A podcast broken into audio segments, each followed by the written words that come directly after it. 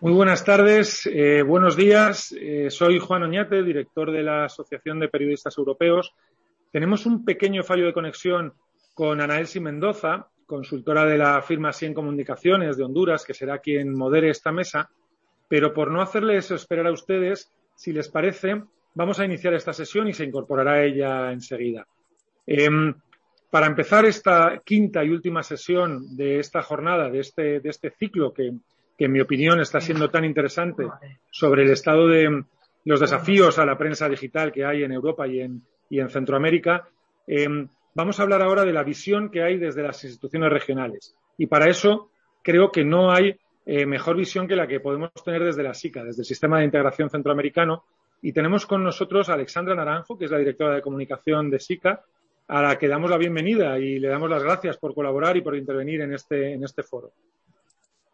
Bueno, muchísimas gracias, Juan. También eh, quiero agradecer a todo el equipo de la, de la Asociación de Periodistas Europeos.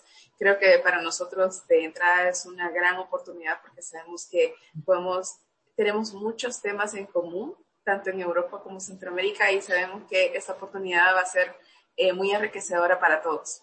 Eh, antes que nada, también quería agradecer eh, al equipo de la Unión Europea aquí en Centroamérica, que ha facilitado también todas las coordinaciones para este espacio, y eh, externar el saludo del secretario general del SICA y de la jefa de gabinete Olinda Salguero, que ellos han visto el tema de las comunicaciones con mucho asertividad, le han apostado mucho a este tema y yo creo que en este contexto el ver las comunicaciones como un tema estratégico creo que eh, es algo que ha facilitado mucho la dinámica de las comunicaciones dentro del sistema de integración. Ah, perfecto. Gracias, Alessandra. Veo que ya tenemos a Ana Elsi con nosotros, así que eh, te dejo en sus manos. Ana Elsi, eh, te damos la palabra y luego ya a continuación intervendrá Alexandra. Muchas gracias a las dos.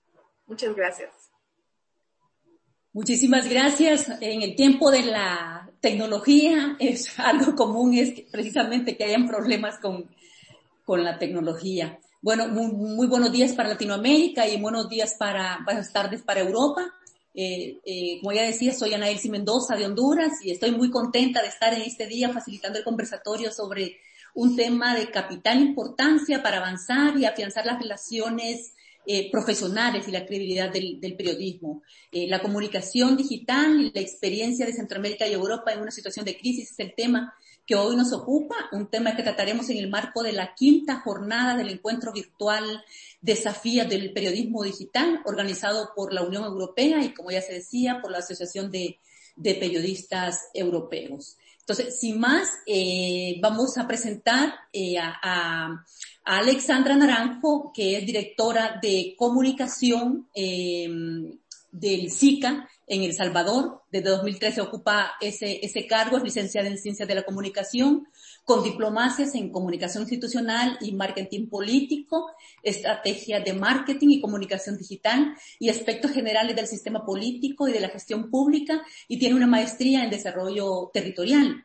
Eh, como especialista en comunicación política e institucional, entre sus tareas eh, dentro del SICA están garantizar la comunicación efectiva de la Secretaría General del SICA, de esta instancia regional, y la implementación de proyectos de comunicación y profundizar el rol coordinador de la Secretaría del SICA en materia de comunicación. Bienvenida de nuevo, Alexandra. Muchísimas gracias. Bueno, voy a comenzar quizás compartiendo pantalla. Acá tengo una presentación para poder compartir con todas, todos ustedes. Eh, bueno, eh, hablábamos de la comunicación de crisis, ¿verdad? La visión desde las instituciones regionales. Eh, nosotros consideramos desde la parte de, solo voy a dar como una bosquejo bastante general que es el sistema de integración, porque eh, yo creo que eso nos va a permitir partir de la idea de dónde estamos y en, con qué es el engranaje de articulación que tiene todo el sistema. El sistema está conformado por ocho países, Vamos de Belice, Guatemala, El Salvador, Honduras, Nicaragua, eh, Costa Rica, Panamá y República Dominicana. Es una articulación entre ocho países para el desarrollo de todas las iniciativas, proyectos, planes de trabajo en, en diferentes temáticas. Principalmente se ha enfocado en cinco grandes temas, que es en materia de seguridad, cambio climático, gestión integral de riesgo, eh, integración social, la parte económica y fortalecimiento institucional. Dentro de estos grandes pilares prioritarios que se, se organizan todas las áreas de trabajo en las que nosotros estamos desarrollando y todos los proyectos e iniciativas. Algo importante también mencionar es que dentro de toda la institucionalidad del sistema, no solo está conformado por ocho, estos ocho países, sino que el sistema está eh, organizado a partir de órganos, secretarías de diferentes instituciones. Somos alrededor de 72 instituciones que conforman el sistema de integración centroamericana. Es decir, por ponerles un ejemplo, eh, Ana Elsie, en el caso de, por ejemplo, en el caso de los ministerios de economía de los países, ellos se articulan en un, en un órgano más grande que se llama el COMIECO. Entonces, ahí es donde se toman las decisiones de qué acciones se van a impulsar en Centroamérica en materia económica. Lo mismo sucede en integración social, y lo mismo sucede en la parte de turismo, por ejemplo. Todos los ministerios de turismo de los ocho países forman un consejo ministerial en el que se articulan y se toman las decisiones en materia turística, ¿verdad? Y así cada uno de las, de las áreas de trabajo a nivel nacional tiene su enlace o su componente regional con el que articulan estas políticas públicas regionales para el desarrollo de los proyectos como Centroamérica, como región y como SICA. Claro, dentro de eso es importante mencionar que el órgano que toma las decisiones y que es el que mandata cuáles son las acciones que se van a impulsar es la reunión de presidentes y también el Consejo de Ministros de Relaciones Exteriores. Entonces, luego estamos nosotros como Secretaría para darle seguimiento y como órgano coordinador también de todo el sistema de integración centroamericana. Aquí es donde yo entro un poco como a esta situación hablando del el escenario tan eh, especial que nosotros vivimos o tan particular que nosotros vivimos que fue el año, el año pasado. El año pasado creo que en materia de comunicaciones para todos marcó un escenario bastante particular, representó retos eh, sumamente demandantes para todas las instituciones eh, para todas las instituciones también. Quizás ya he estado escuchando mucho como las conferencias de estos días y nos decían cuáles eran los retos que se, que se están enfrentando ahora eh, desde la parte periodística, pero yo creo que desde la parte de comunicación institucional también el reto tiende a ser bastante eh, demandante, ¿no? Entonces, ante esa situación, eh, es que también los organismos institucionales, también la, la parte de la comunicación institucional tiene que ir viendo cuáles son esas nuevas herramientas, esas nuevas estrategias, esa nueva demanda de comunicación para ir generando contenidos en materia. El año pasado particularmente quisiera hablar de algunos elementos muy importantes y es que a partir de el, eh, digamos de la declaración de la OMS como eh, el coronavirus como una pandemia, inmediatamente un día después se convoca una reunión de presidentes para la definición de un plan de contingencia regional frente al coronavirus. Eso fue una, una reunión que se convocó de carácter urgente. Eh, fue una reunión virtual en la que estuvieron todos los presidentes y se tomaron diferentes acciones respecto a cuál iba a ser la línea de trabajo que iba a tener Centroamérica, que iba a tener SICA respecto a la pandemia y al coronavirus. Entonces, ¿por qué menciono todo esto? Porque si bien es cierto, eh, este, este plan de contingencia nos iba a orientar cuáles iban a ser los esfuerzos regionales que se iban a realizar para complementar los esfuerzos nacionales, eso también iba a permitirnos organizar nuestro trabajo en diferentes puntos. Por ejemplo, a todos los ministerios de Economía, a todas las, eh, por ejemplo, las instituciones regionales en materia de salud, atender el tema de salud y gestión de riesgo, toda la parte de finanzas, el tema de seguridad y migración, por todas las implicaciones que esto, que esto generaba. Se empezaron a identificar cuáles iban a ser estos ejes de trabajo pero con la pandemia del COVID-19 también se venían unos grandes retos en materia de información y de gestión de la comunicación estratégica. Entonces, eh, nos empezamos a formular algunas preguntas como cuáles son esas nuevas tendencias y estas nuevas demandas informativas, porque ya decía eh, también en la sesión inaugural, me recuerdo el, el señor Kont decía, José Kont nos explicaba de que las instituciones, quizás que los medios de comunicación tuvieron que aumentar en un 10% o un 7%, nos decía, la producción de diferentes contenidos y materiales informativos debido a este escenario que se estaba viviendo. Eh, ¿Cómo asegurar, entonces nos empezamos a preguntar nosotros también, cómo asegurar mayor velocidad en la generación de la información, porque en un momento de emergencia, en un momento de, de, de digamos, de, de una particularidad tan específica como la emergencia del COVID-19, no había digamos, el escenario ahí estaba en constante cambio. Lo que estaba sucediendo ahora, ya en la producción de información que estábamos generando para esta semana, tal vez ya no iba a ser útil para la siguiente, porque la información estaba en constante movimiento, en constante cambio. Había una dinámica de trabajo sumamente rápida. Entonces siempre eh, nosotros teníamos que ver como dos elementos muy importantes y es generar esta información, proporcionar esta información no solo a los medios de comunicación, sino a los mismos países para la toma de decisiones dentro de sus, dentro de sus, digamos, iniciativas nacionales o accionar nacional, sino que también eh, a la sociedad civil, a las personas, para informarles de las implicaciones en carácter regional que tenía, digamos, en este caso, la misma emergencia, pero garantizando la calidad de la información, que esto es algo que, que también desde el carácter institucional, y yo creo que no lo hablo solo por nosotros, sino que también por muchas instituciones, que hay procesos de validación interna, es decir, la generación de la información viene por muchos procesos técnicos, por la generación, por la, identificación de quiénes son los equipos que hacen eh, la observación de la información, la sistematización, los informes y que a veces los equipos de comunicaciones vienen a, a procesar esa información, pero no necesariamente va al ritmo de la demanda que la información a veces eh, es solicitada por las personas o por los mismos medios de comunicación. Entonces ahí teníamos nosotros, eh, particularmente en ese escenario se nos presentó, creo yo que un reto mayor, si nosotros ya sabíamos que era un reto para nosotros, que teníamos que ir solventando día a día, en ese escenario creo que definitivamente eh, el alza de la, informa de la solicitud, del requerimiento de la información se amplificó muchísimo más. Entonces, ahí es cuando, eh, como una de las primeras acciones que nosotros implementamos el año pasado fue eh, la generación de mayor cantidad de información, porque también estábamos viendo esa lucha constante contra la desinformación, con fake news, se empezaban a generar muchos contenidos que no tenían como un procesamiento claro, eh, habían muchas fuentes que no venían con información validada. Entonces, de parte de las instituciones también eh, corre esa responsabilidad de garantizar que la información le puede llegar a las personas.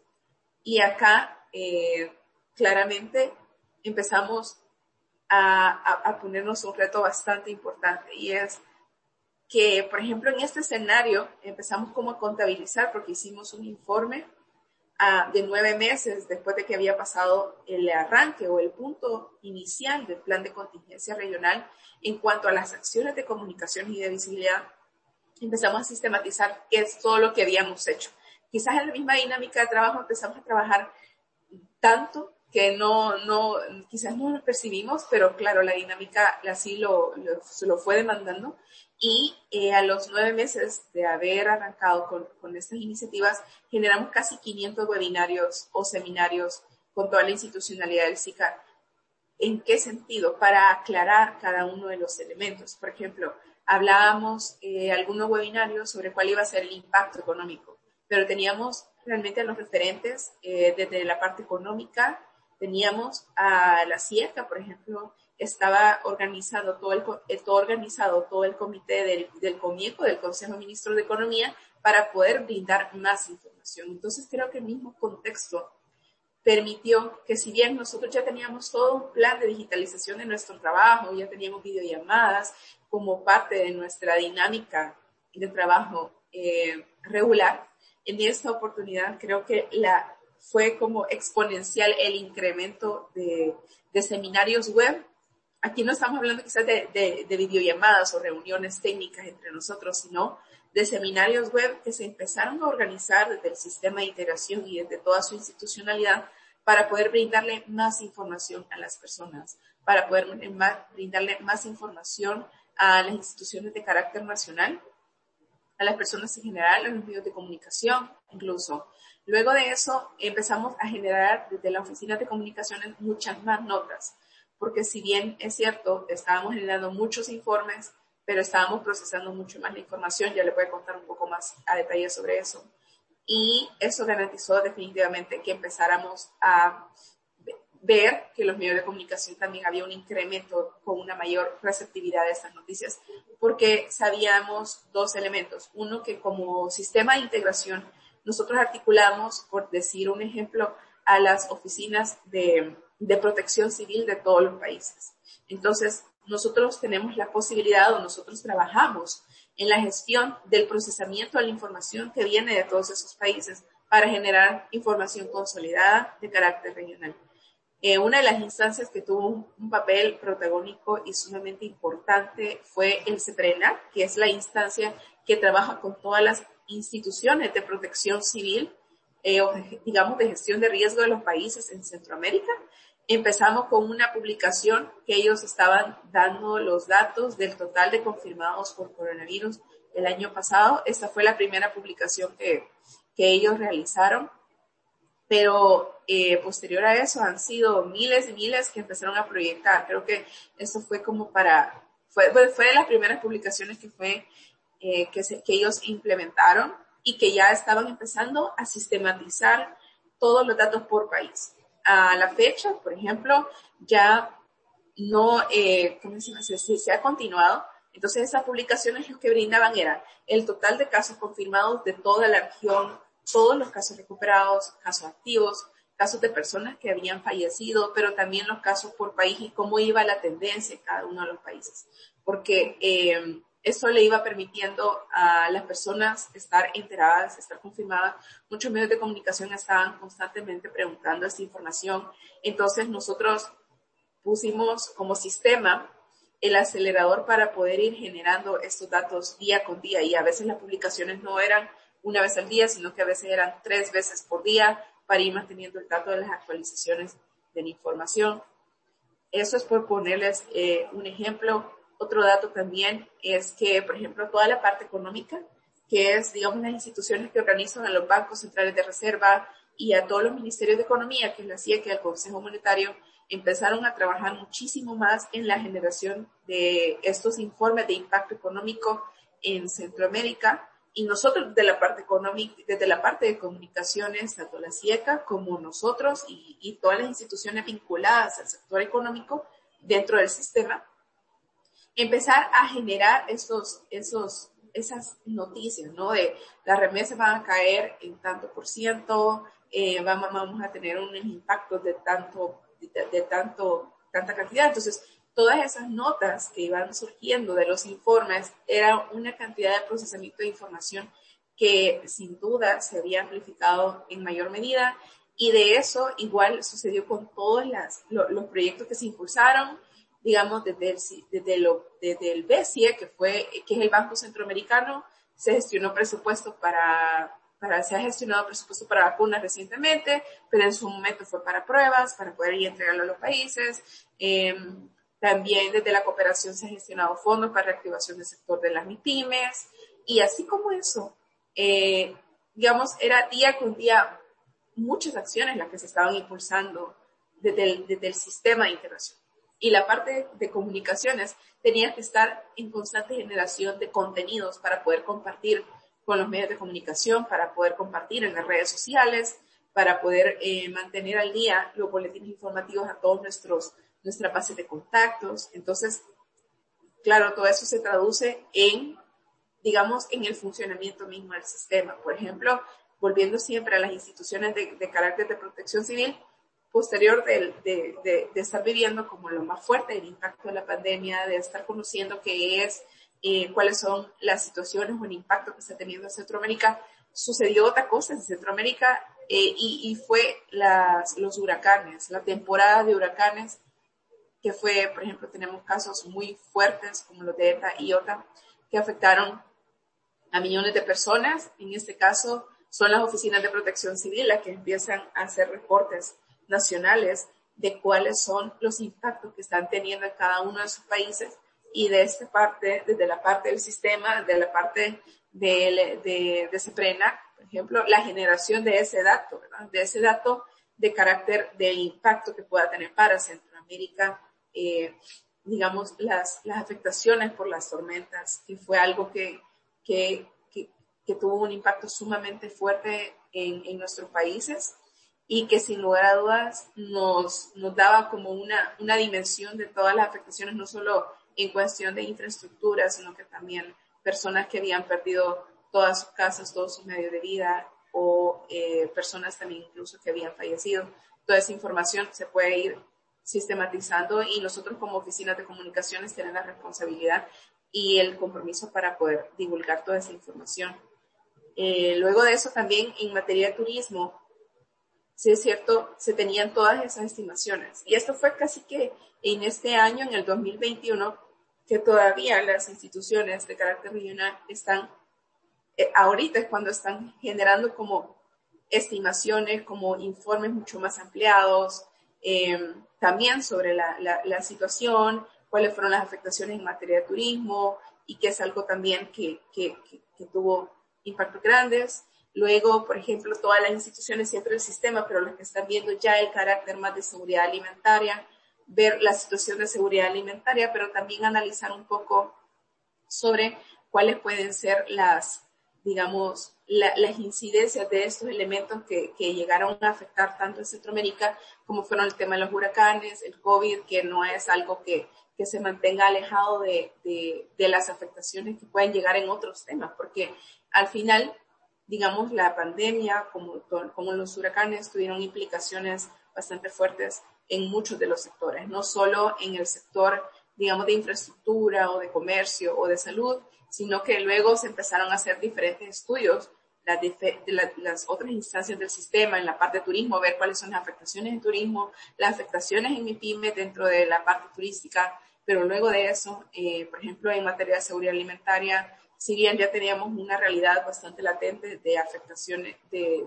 una realidad ¿verdad? que vimos en el río en materia de seguridad alimentaria, cómo esto venía a incidir o a repercutir muchísimo más en la temática. Y es así que también nosotros, además de toda la generación de toda esta información que empezamos a procesar eh, día con día, que definitivamente, así como decían, los medios de comunicación tuvieron que duplicar y hasta triplicar la generación de contenidos para poder mantener informados al día a la demanda de información que habían de parte de las personas. También nosotros tuvimos que hacerlo de esa forma, pero además de eso nosotros generamos otros tipos de, de, de sistematización de información, como fue la creación de un observatorio regional en materia del COVID. Para, y ahí eh, vamos a encontrar información desde el caso cero en cada uno de los países.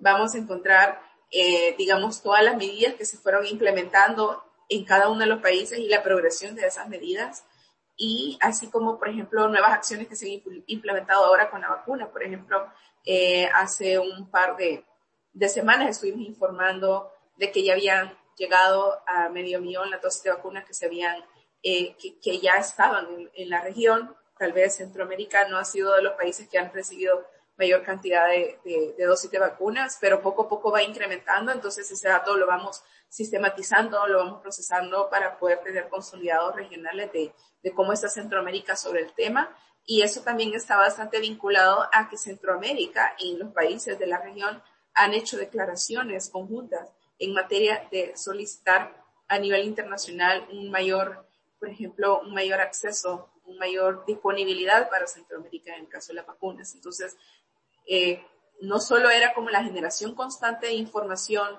para mantener informadas a las personas, sino también la generación de estas otras plataformas de sistematización, que son los observatorios, esos informes que se realizan, que se, que se entregan a las personas. Ahora, eh, algo que me pareció sumamente particular es que ya durante esta serie de, talleres y de acciones formativas mencionaban de un efecto Batman. Y yo me puse a revisar nosotros en nuestras cuentas de redes sociales, por ejemplo Twitter, que fue una plataforma que para nosotros definitivamente tuvo un carácter trascendental en este 2020 y ahora evidentemente continúa en el 2021, fue en cuanto a las impresiones o la interacción que nosotros teníamos con las personas. Eh, y precisamente tuvimos esos dos picos de información que fue en marzo, en mayo, junio, o sea, mayo, junio, que es lo que decían el efecto Batman en alguna oportunidad, en las sesiones que escuchamos anteriormente. Creo que el sistema de integración también lo pudo percibir. Eh, no fuimos solamente eh, una institución que vio como, como otras o como los medios de comunicación estaban teniendo estos picos informativos, sino que también a nivel institucional las oficinas de comunicaciones tuvieron que asumir el reto y sumarse a la ola de este efecto que se generó el año pasado.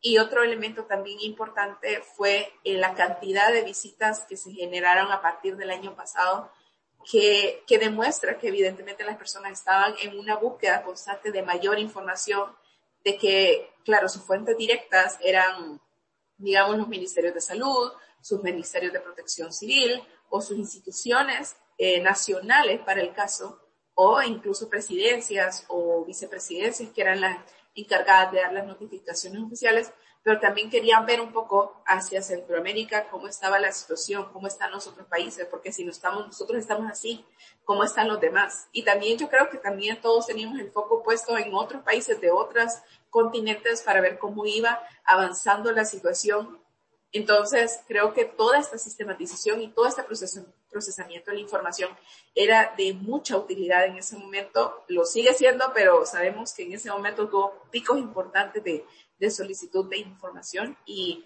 y bueno, la otra cosa que considero que nos sucedió y que fue un reto que también asumimos dentro, de la, dentro del carácter de las instituciones, de la comunicación institucional, fue eh, asumir el reto de la innovación de, la, eh, de generar información multiplataforma, porque nos daba la impresión que en ese momento, eh, claro, estábamos como viviendo una situación muy particular eh, y creo yo, me atrevería a decir, eh, de que las personas se quedaron muy acostumbradas a multiplataformas y antes consultaban sus redes sociales o quizás solo los medios de comunicación en portales web. En ese momento hubo una explosión de plataformas de repente surgieron otras redes sociales, surgieron otros medios de comunicación como las videollamadas. Eh, entonces empezó a haber una dinámica tan diferente a la que nosotros también desde el carácter institucional teníamos que, que ir supliendo esa demanda, que es ahora la multiplataforma, es decir, encontrar todas las plataformas donde se encontraban las personas y nosotros también adaptarnos a esta nueva dinámica de comunicación digital que era eh, imágenes, más ilustraciones, fotografías, videos, GIFs animados, enlaces, menciones. Es como utilizar cada una de, las herramientas para su mayor cantidad de utilidad posible. Acá eh, me falló un poco la, la, la, animación, pero lo que les quería contar es que inicialmente nosotros estábamos trabajando con un par de plataformas. Por ejemplo, teníamos el correo electrónico, que es algo que siempre hacíamos nosotros, el envío de información a través de correos electrónicos, videollamadas, es algo que nosotros ya teníamos programado, quizás no en la cantidad de videollamadas o de seminarios web como en su momento este, llegó a, a, demandarse tanto.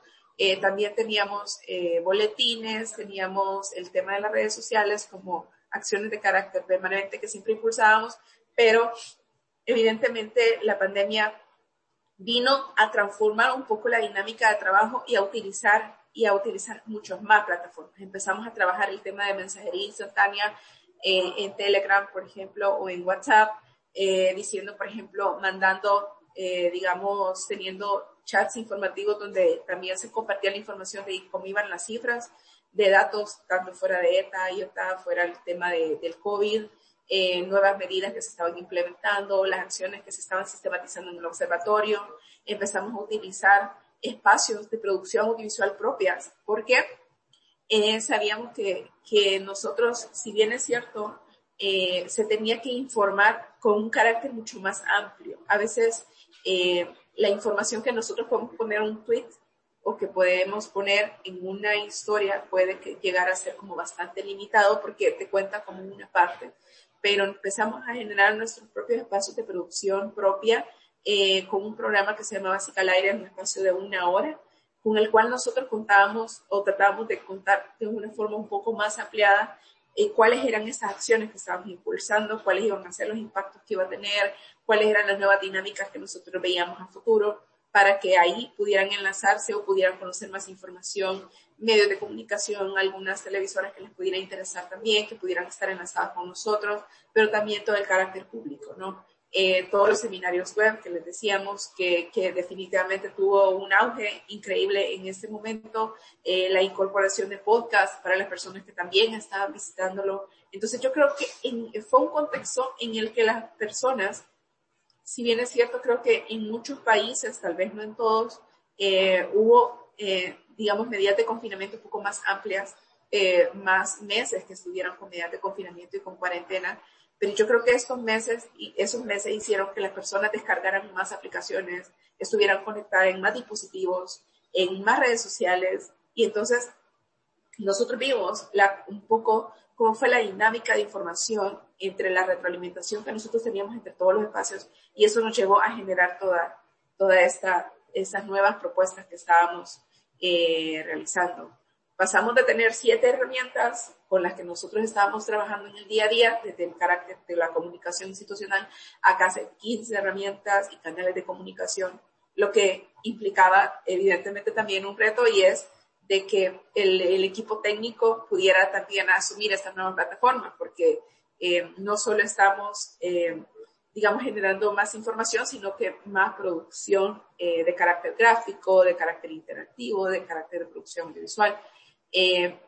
Y creo yo que otro elemento también que, que, vino a tener como una incidencia en todo ese contexto, y lo ha tenido desde marzo para acá, ha sido de que ah, en este momento las medidas de confinamiento no si es cierto, ya han habido mucha más apertura, pero eh, las personas siguen teniendo esa dinámica de no querer viajar, todavía no hay reuniones eh, regionales que todavía que, que, se hayan activado de carácter normal, yo creería que eso esa dinámica no, no se va a regular hasta, se va a volver normal como lo conocíamos antes, sino que hasta que ya haya un mayor porcentaje de la población que esté vacunada. Eh, pero mientras eso no suceda, también desde la parte de comunicaciones teníamos otro reto importante que es eh, nuestros eventos, nuestros seminarios, conferencias, eh, lanzamientos de proyectos, eh, presentación de resultados de algunas iniciativas, eh, que, que, evidentemente si las personas ya tenían como un nivel de, cansancio sobre cuáles eran la, toda la cantidad de videollamadas en las que ellos estaban conectados todo el tiempo, ahora nos tocaba a nosotros y volvía al tema un poco de la innovación, de cómo presentar todo este trabajo de una forma mucho más creativa. Y ahí, evidentemente, ya venía como el rol un poco hacia la parte de comunicaciones, de las tecnologías de la información, cómo hacemos para que las videollamadas, vamos a hacer el lanzamiento de un proyecto, cómo hacemos para que a los medios les pueda interesar. Alejandra, vamos cerrando, que ya casi el tiempo lo tenemos. Eh... Ay, perdón, ok. Entonces, utilizar otras plataformas, más producción audiovisual y animaciones para lograr esto. Y yo creo que sí, casi que, que, que voy cerrando también. Eh, y claro, ahí teníamos todas las videollamadas, todo lo demás.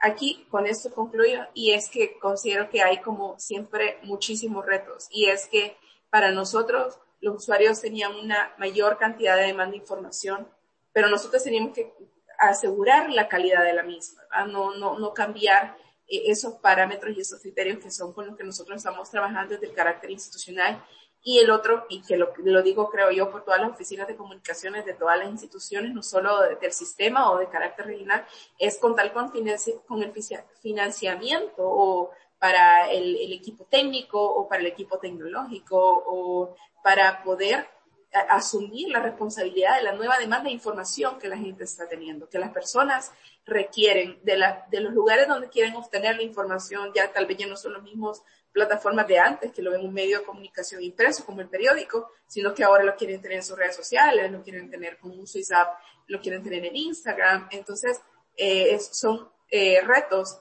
son demandas que desde la parte de comunicaciones, si bien desde el SICA hemos intentado irlas superando, pero que sabemos que en términos generales de la comunicación institucional para todos es, una, es un reto y es una demanda en la que siempre se tiene que ir trabajando.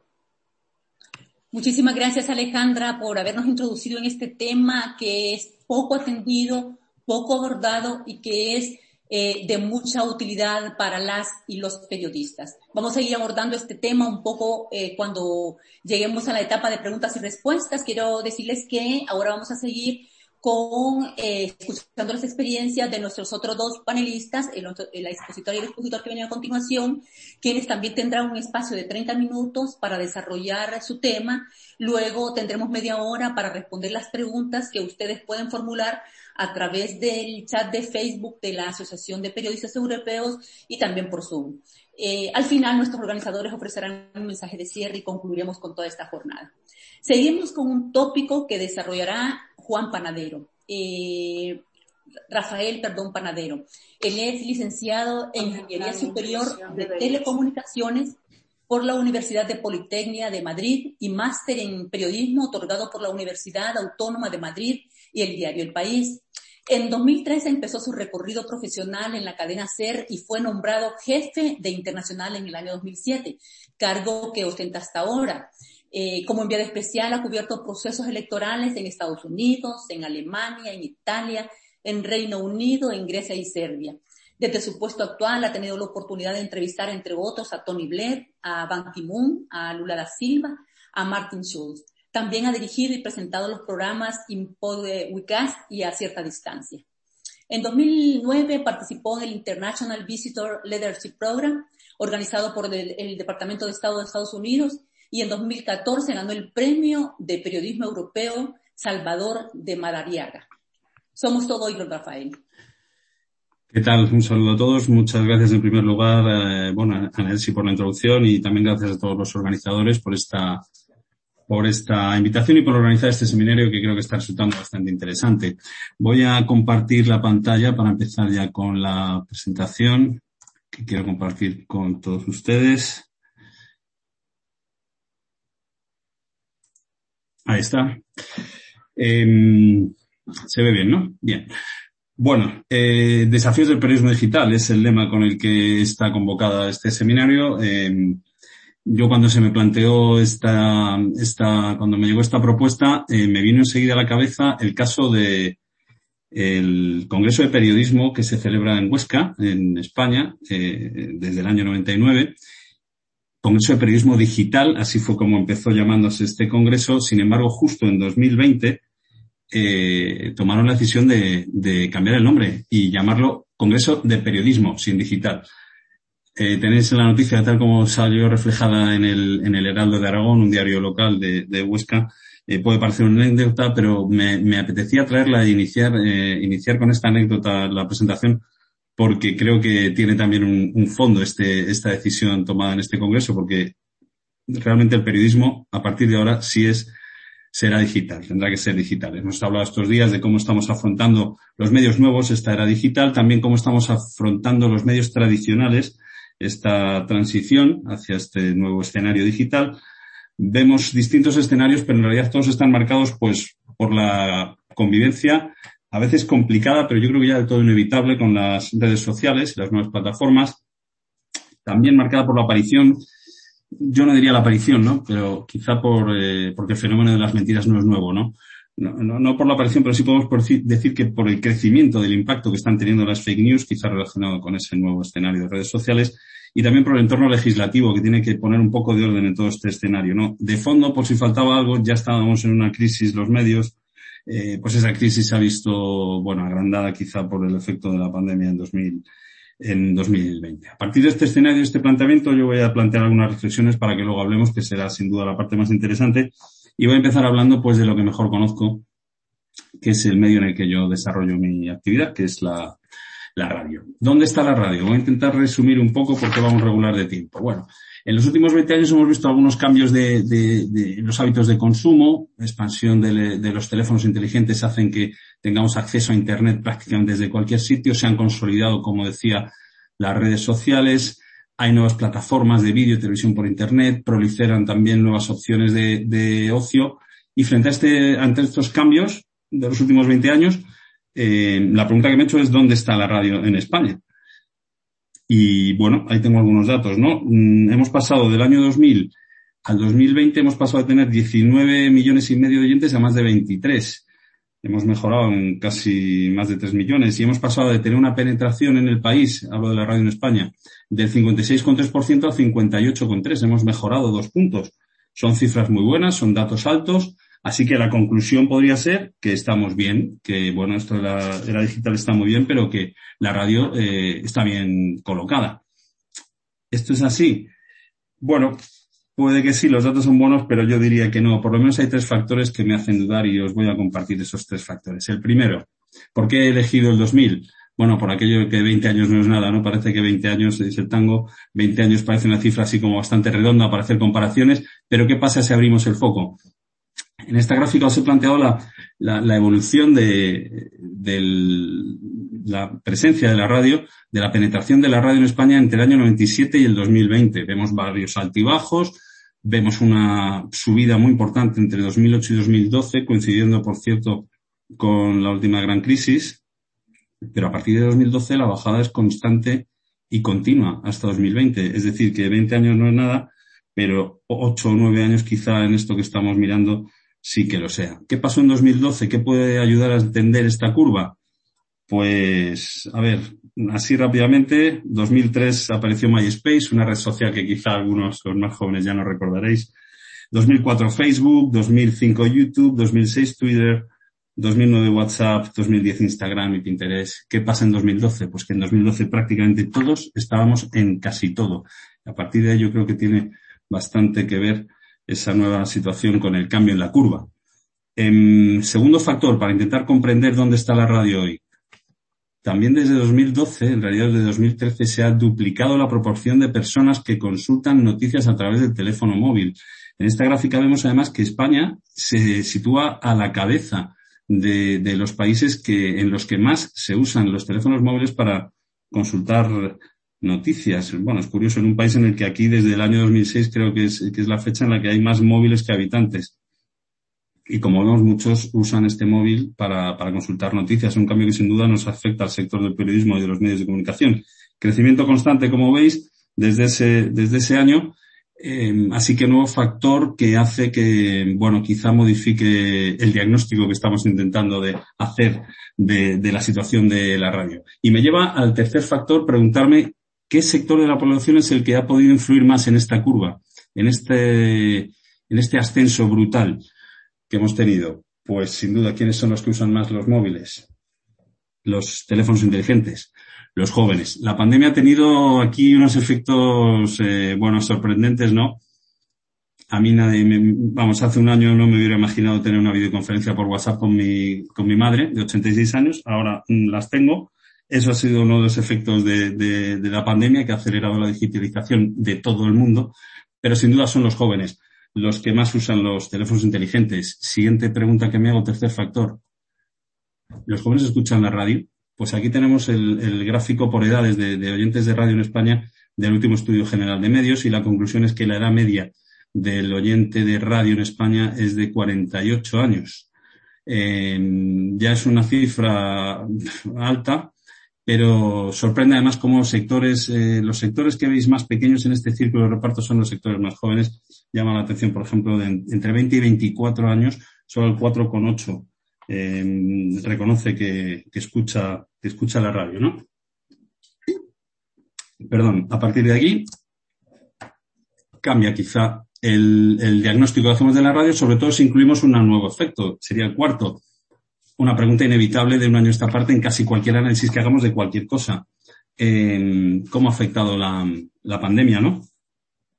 Eh, bueno, eh, la caída de la movilidad y del, la, la, aparición del teletrabajo no ha tenido un gran impacto en, en, la audiencia de la radio. Se ha dado una caída mínima en los tiempos de escucha por persona. Se mantiene el liderazgo de la franja matinal, es decir, eh, por las mañanas la radio es lo que más se escucha, incluso por encima de la, de la televisión. El tiempo de escucha se sigue situando solo un minuto más, eh, un minuto por debajo de la cifra que se daba en 2019. Y además estamos en un valor alto, son 173 minutos diarios de media. Y bueno, como decía con el ejemplo de la videoconferencia del WhatsApp de mi madre, se ha acelerado la transición digital, eso ha afectado sin duda a todos los medios, ha afectado también a la radio. Importante este último punto que he puesto aquí. ¿Qué ha pasado con la publicidad? Si la audiencia está bien, se mantiene el tiempo de, escucha de la radio, la publicidad no ha caído tampoco. Me encantaría que fuera así, pero lamentablemente no ha sido así. Eh, los estudios más optimistas hablan de una caída de un 30%, todavía no son datos definitivos, 30% en los medios de comunicación en general y en la radio sí me consta que durante el año pasado ha habido meses en los que la caída de la publicidad ha sido de un 80 o un 90%. Imaginaos el impacto que eso está teniendo para una radio privada, para cualquier medio de comunicación privado. Eh, porque claro, todo eso está muy bien, este diagnóstico que estamos haciendo, este afrontar el reto digital para un medio o para una radio, pero si esto no da dinero, pues no hay más que hablar porque no va a haber quien hable. Así que cambia el enfoque, cambia la conclusión, quiero decir. Tres, tres ideas que creo fundamentales. La radio está perdiendo oyentes, hay que rejuvenecer la audiencia, es decir, hay que conquistar a la audiencia más joven que usa el móvil para prácticamente todo, también para acceder a los medios de comunicación y lógicamente para acceder a la radio. Y ese, ese móvil les permite acceder, eh, bueno, a muchas otras cosas, ¿no? Ya no es la radio esta de la primera diapositiva que os presentaba en la que una emisora competía con otra en un dial de, un transmisor, ¿no? Ahora estamos todos jugando en, otra nueva plataforma, en la plataforma de los smartphones, y ahí competimos en realidad por el tiempo, ni siquiera por la calidad, no, no competimos ni siquiera con la calidad de nuestras informaciones o de nuestro producto, competimos por el tiempo que ese dueño de ese smartphone, ese usuario de ese teléfono móvil pasa conectado. Y ahí nuestros rivales no son solo medios de comunicación o radios, son todo tipo de ofertas. YouTube, Spotify, Facebook, Twitter, cualquier página web. Así que hemos cambiado y ahora estamos compitiendo por el tiempo. Estas gráficas, eh, bueno, las comento rápido, son el porcentaje de audiencia sobre el total de la población en diferentes medios en 2000 y en 2020. La de la izquierda en verde es el 2000. Como veis, la última columna es la de Internet, es decir, en 2000 no llegaba ni al 20% ese porcentaje esa misma columna, que es la, penúltima en el otro diagrama, está ya por encima del 80%, casi al nivel de la, de la televisión. El cambio ha sido, bueno, ha sido impresionante y, y nos lleva a un escenario nuevo en el que, como, como os digo, eh, competimos por el tiempo. ¿Dónde está la radio? Bueno, eh, con este diagnóstico yo creo que la radio no está bien preparada por el tema de la edad. No estamos enganchando con los jóvenes sí tenemos una cierta ventaja o algo que no tiene por qué ser una amenaza y puede ser incluso una oportunidad, que es la transición, la adaptación al medio digital. Creo que para la radio es más sencilla que para la prensa escrita. No, vamos, solo hablo del formato, ¿no? Simplemente es más fácil la transición de un audio que antes llegaba por un transistor y ahora va a llegar por otro dispositivo, que la de un papel que se leía antes de una manera y ahora va a cambiar, ¿no? Y porque en definitiva también el concepto de comunidad, tan de boga, tan en boga ahora, eh, con el tema de las redes sociales y lo digital, en el fondo es radio, ¿no? ¿Qué es Facebook? Sino un programa de radio con llamadas de oyentes, ¿no? Como os digo, puede ser una oportunidad, dependerá de nosotros que lo, que la aprovechemos o que se convierta en una amenaza. Pero desde luego que para aprovecharlo y que se convierta en una oportunidad, tenemos que mirar estos dos puntos que he puesto aquí. Nuestro funcionamiento con las apps y nuestro, bueno, nuestro entronque con los podcasts, que va a ser el, el siguiente núcleo, ¿no? Porque de las apps estamos, no estamos mal.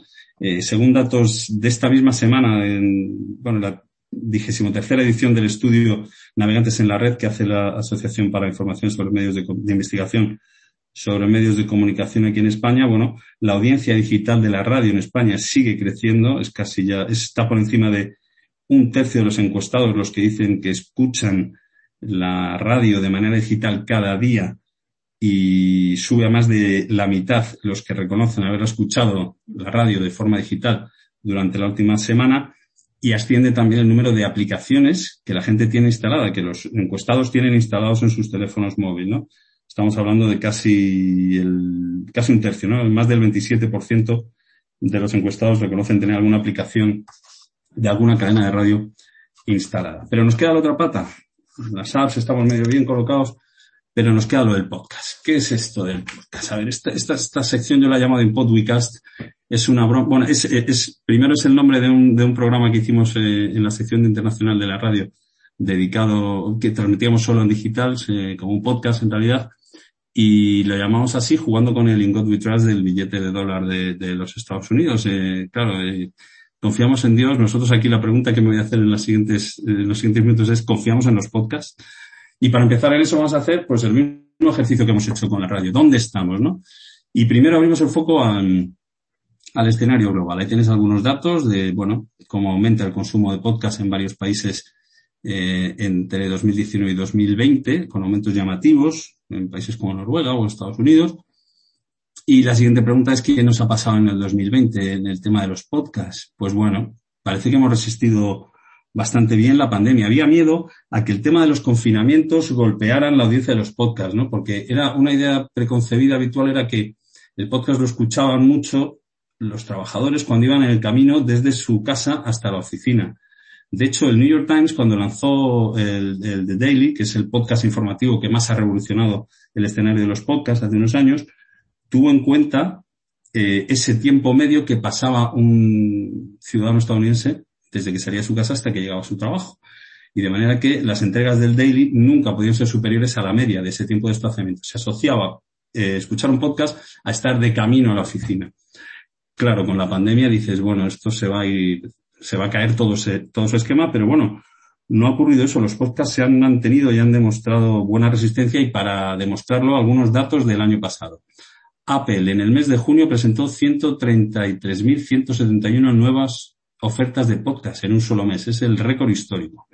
El Washington Post al mes siguiente lanzó la versión audio de sus noticias. Esto no es un podcast eh, eh, quizá en el sentido estricto de la, de la, del concepto, de la palabra, pero sí es una apuesta por el audio informativo. Y los propios directivos de Washington Post confesaron poco después su sorpresa por el altísimo número de oyentes que se habían enganchado a su propuesta desde casa. Nada de caminando, ni en coche, ni nada de eso, ¿no? Amazon es otro gran actor que ha sumado 70.000 podcasts en el mes de septiembre. Un dato que me ha llamado la atención, más de la mitad de todas las noticias publicadas en 2020 sobre podcasts han hecho referencia al que yo creo que es el gran actor ahora mismo, que es Spotify. Y me hago la misma pregunta que me hacía en el caso de la radio.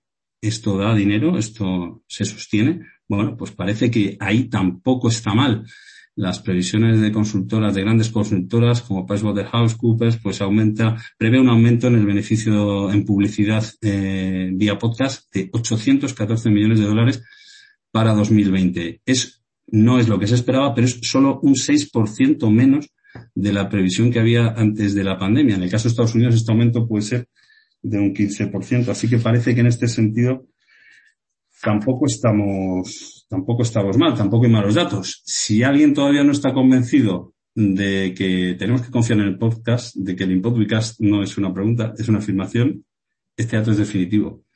IKEA, la empresa de muebles sueca, ha sacado hace un par de semanas, ha colgado todo su catálogo de 2021 en un podcast de cuatro horas que está disponible donde en Spotify ya podríamos entrar en la discusión de hasta qué punto puede ser interesante escuchar cuatro horas el catálogo de IKEA. Pero el caso es que, bueno, esta gran empresa de muebles, en principio nada que ver con los medios ni con el podcast, ha apostado por esta, por esta vía, ha confiado en el podcast. Dicen que han tenido en cuenta el auge que está teniendo este nuevo formato y, y, dicen en la nota que sacaron, pues que han tenido en cuenta los sonidos relajantes ahora que el tiempo en casa ha aumentado para todos. Así que si tenéis curiosidad os podéis conectar a Spotify e ir escuchando el catálogo de IKEA con música relajante dicen que te va a ayudar a que tus pensamientos se dirijan a tener ideas de diseño en tu domicilio.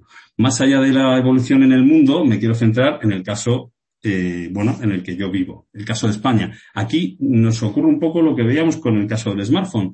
España vuelve a ser el país donde más personas eh, admiten que en el último mes han escuchado un podcast, un 41%. Ahí tenéis la gráfica comparada con otros países, eh, un ascenso de dos puntos sobre el año 2019 y yendo a cifras globales tenemos, eh, según el último estudio general de medios del año pasado, 766.000 oyentes de podcast en España. La previsión es que se puede llegar en cosa de un año al millón de oyentes de podcast. La, la penetración eh, es baja, un 2% de momento, pero también es cierto que no para, no para de crecer.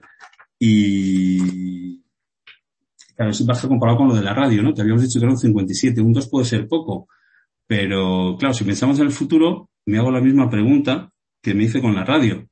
¿Qué edad media tiene el oyente del podcast? Ese 2%, ¿qué edad tiene? Pues la edad media del oyente del podcast es sensiblemente inferior a la de la radio. Tenemos 39, es decir, casi 10 años menos. El segmento que más escucha podcast en este país tiene entre 18 y 24 años, así que ahí está eh, si queremos rejuvenecer la audiencia de nuestro producto, de nuestra información en audio, eh, la vía es el podcast. Este gráfico mm, es, de audiencia general, no de España, pero lo he querido traer porque fijaros, compara la, bueno, bloques de edad de oyentes de podcast y oyentes de radio, y es que es completamente simétrico. Es decir, en el podcast el sector que tiene más altura es el de 18 a 24 años, es el que menos tiene en el tema de, de la radio, ¿no? Es decir, la supervivencia de la radio a largo plazo pasa por conseguir una conexión fuerte con las audiencias online, con esa audiencia joven que todavía está buscando y ahí es donde el podcast es la gran apuesta del audio para el futuro. Pero claro, todo esto tendrá que ser eh, si esto, vuelvo a decirlo, eh, da dinero. Si esto permite sobrevivir en el tiempo, porque si no dinero, de nuevo, no hay más que hablar, porque no habrá quien hable. ¿Qué modelos estamos poniendo de negocio los, eh, las empresas de podcast? Pues aquí en España Audible y Podimo, Podimo han abierto la puerta al, bueno, a la cuota de acceso, ¿no? Al servicio de suscripción. Audible es, sabéis, el servicio de Amazon. Aquí ofrece una cuota de 9,90 euros al mes que da acceso al 90% del contenido. Hay un programa premium que te permite acceder al, al otro 10 Podimo hace algo parecido, más barato, eh, tiene una oferta gratuita, pero también puedes pagar 3,99 euros al mes para dar, eh, para acceder a contenidos eh, más exclusivos. Y bueno, estamos, de, de momento es pronto para ver si esto va a ser un modelo que funcione, porque lo cierto es que por datos de audiencia, ahora mismo lo más escuchado en el mundo podcast siguen siendo programas de radio empaquetados, es decir, radio a la carta, son los productos que forman parte de las compañías, de las emisoras de radio tradicionales, que ahora se empaquetan, se organizan y se ponen a disposición para consumir a la carta en, en las plataformas de, de, podcast, ¿no? Ese mismo estudio que os citaba de la semana, de hace, sí, de, esta semana, eh, sobre el mundo navegantes, ¿no? En, en, los medios españoles, muestra un aumento de más de seis puntos en los últimos dos años en lo que es la escucha mensual de programas de radio en formato de podcast. Y ya hay más de la cuarta parte de los encuestados eligen este, esta forma para escuchar programas de radio tradicionales. Y ahí es donde la cadena SER, la empresa en la que trabajo, ha dado también hace dos semanas, hace dos lunes se presentó lo que es la nueva apuesta y si me permitís, es un vídeo muy cortito de un minuto, os voy a, bueno, os voy a presentar lo que ha sido este nuevo producto SER Podcast. Te presentamos Ser Podcast, los podcasts originales, reconocibles e imprescindibles made in cadena Ser. Con Ser Podcast puedes ir directo a lo que más te gusta. Y para gustos, todos los temas.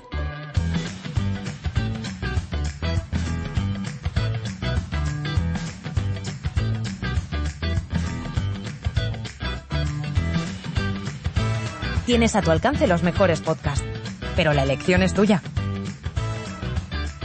Enchúfate a la Liga de los Podcasts Extraordinarios.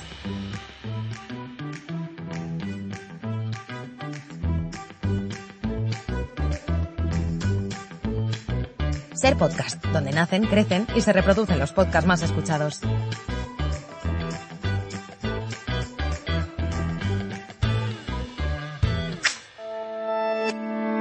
Cadena Ser. La radio. Te presento. Cadena Ser la radio, pero habría que decir ahora en podcast, ¿no? Son los nuevos tiempos de la digital. Bueno, ese es el producto Ser Podcast, en el que, bueno, la cadena Ser de momento ha lanzado una oferta de 65, mmm, 65 podcasts distribuidos en 11 temáticas, como habéis visto en ese vídeo, en los que, bueno, es mucho más fácil elegir, es mucho más fácil eh, decidir cuándo y cómo quieres escucharlo, desde qué plataforma, pero siempre está disponible 24 horas, 7 días a la semana, en todas las plataformas importantes del podcast, Spotify, eh, Apple, Google Podcast o, o. Es solo un primer paso porque el siguiente paso, y en eso se está trabajando, estamos trabajando ya también, va a ser la elaboración de mucho más contenido propio dirigido exclusivamente al podcast, no ya eh, trasladando el producto de la radio tradicional a la nueva plataforma, sino contenido propio. Para eso va a hacer falta eh, nuevamente respaldo financiero y ahí, claro, mmm, los modelos que se van a manejar son parecidos. Yo creo que el podcast ahora es comparable a lo que pasó hace eh, unos años con, el vídeo bajo demanda, ¿no? El vídeo a la carta. Eh, y el modelo de negocio aquí puede pasar por la vía YouTube, eh, gratuito con, apoyo en la publicidad. No son malos, como decía, los números que tenemos de previsiones de publicidad en el mundo podcast, o modelo Netflix, basado en recomendaciones y en suscripción, que es por el que decíamos que estaban apostando de momento plataformas como Audible o, Podimo.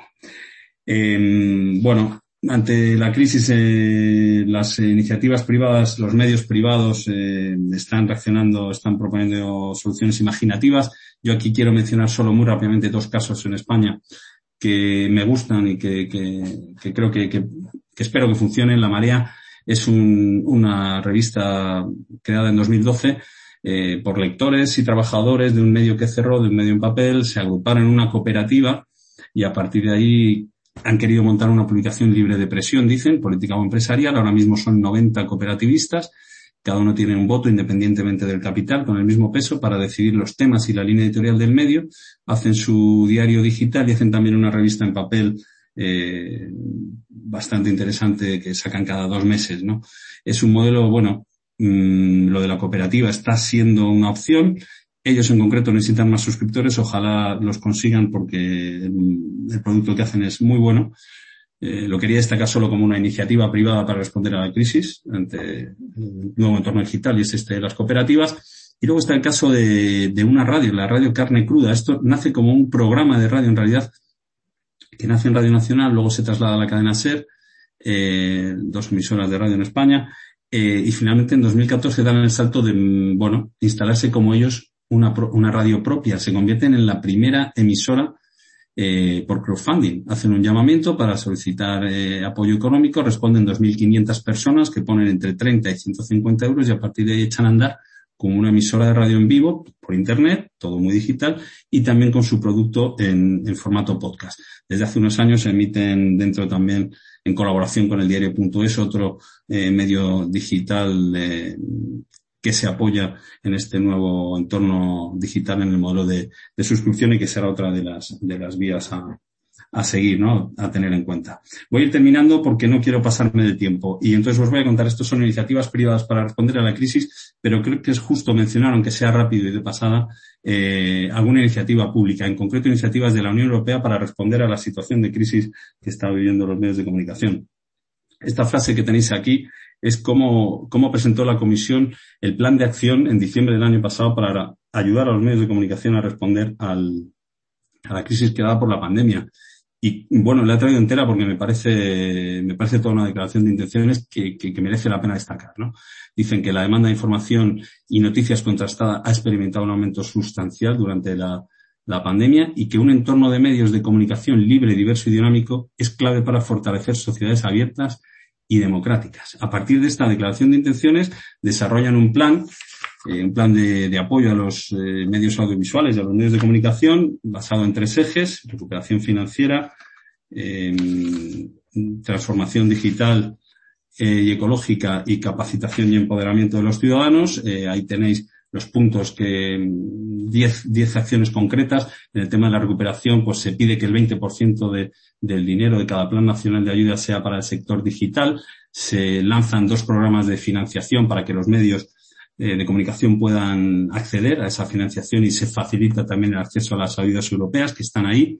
Se fija el objetivo de que el sector sea neutro para 2050 dentro de esa transformación ecológica. Yo creo que esto de ecología, eh, transformación ecológica y digital son las dos claves de cualquier transformación a partir de ahora en cualquier entorno y la Unión Europea lo está teniendo en cuenta. Muy interesante también cómo se va a crear una eh, un conglomerado de empresas en realidad virtual y realidad aumentada que puedan ofrecer a los medios de comunicación sus productos para que, bueno, los medios, estos nuevos medios digitales puedan beneficiarse de esas tecnologías e incorporarlas en su oferta de servicios y de proyectos. Y luego hay una, un tercer eje, que es el de capacitar y empoderar tanto a los ciudadanos europeos como, como a las empresas, bueno, con apuestas concretas por el talento europeo con un programa para identificar y apoyar startups relacionadas en el mundo de la comunicación o interesante también, eh, bueno, se comprometen a facilitar la cooperación entre reguladores para medios de comunicación y servicios audiovisuales para asegurar el correcto funcionamiento eh, de los medios de comunicación. Este es otro de los puntos que se ha tratado en alguna de las eh, charlas de estas sesiones y que creo que también marcará eh, de alguna manera lo que será la situación de los medios en este nuevo entorno digital en los próximos años, ¿no? Cómo se colocan los reguladores y cómo se establezcan las relaciones entre medios de comunicación plataformas digitales en, este nuevo escenario. Y he resumido un poco para no alargarme, ahí tenéis mi contacto para cualquier cosa y nada, quedo aquí pendiente de, del resto de la sesión para disponible para las preguntas del, del último tramo. Muchísimas gracias, Rafael, por contarnos tu experiencia profesional que nos permite a todas y todos acercarnos a esa realidad europea, particularmente a la de la radio, y que nos deja muchas reflexiones sobre los retos y desafíos por atender. Vamos a seguir hablando más adelante.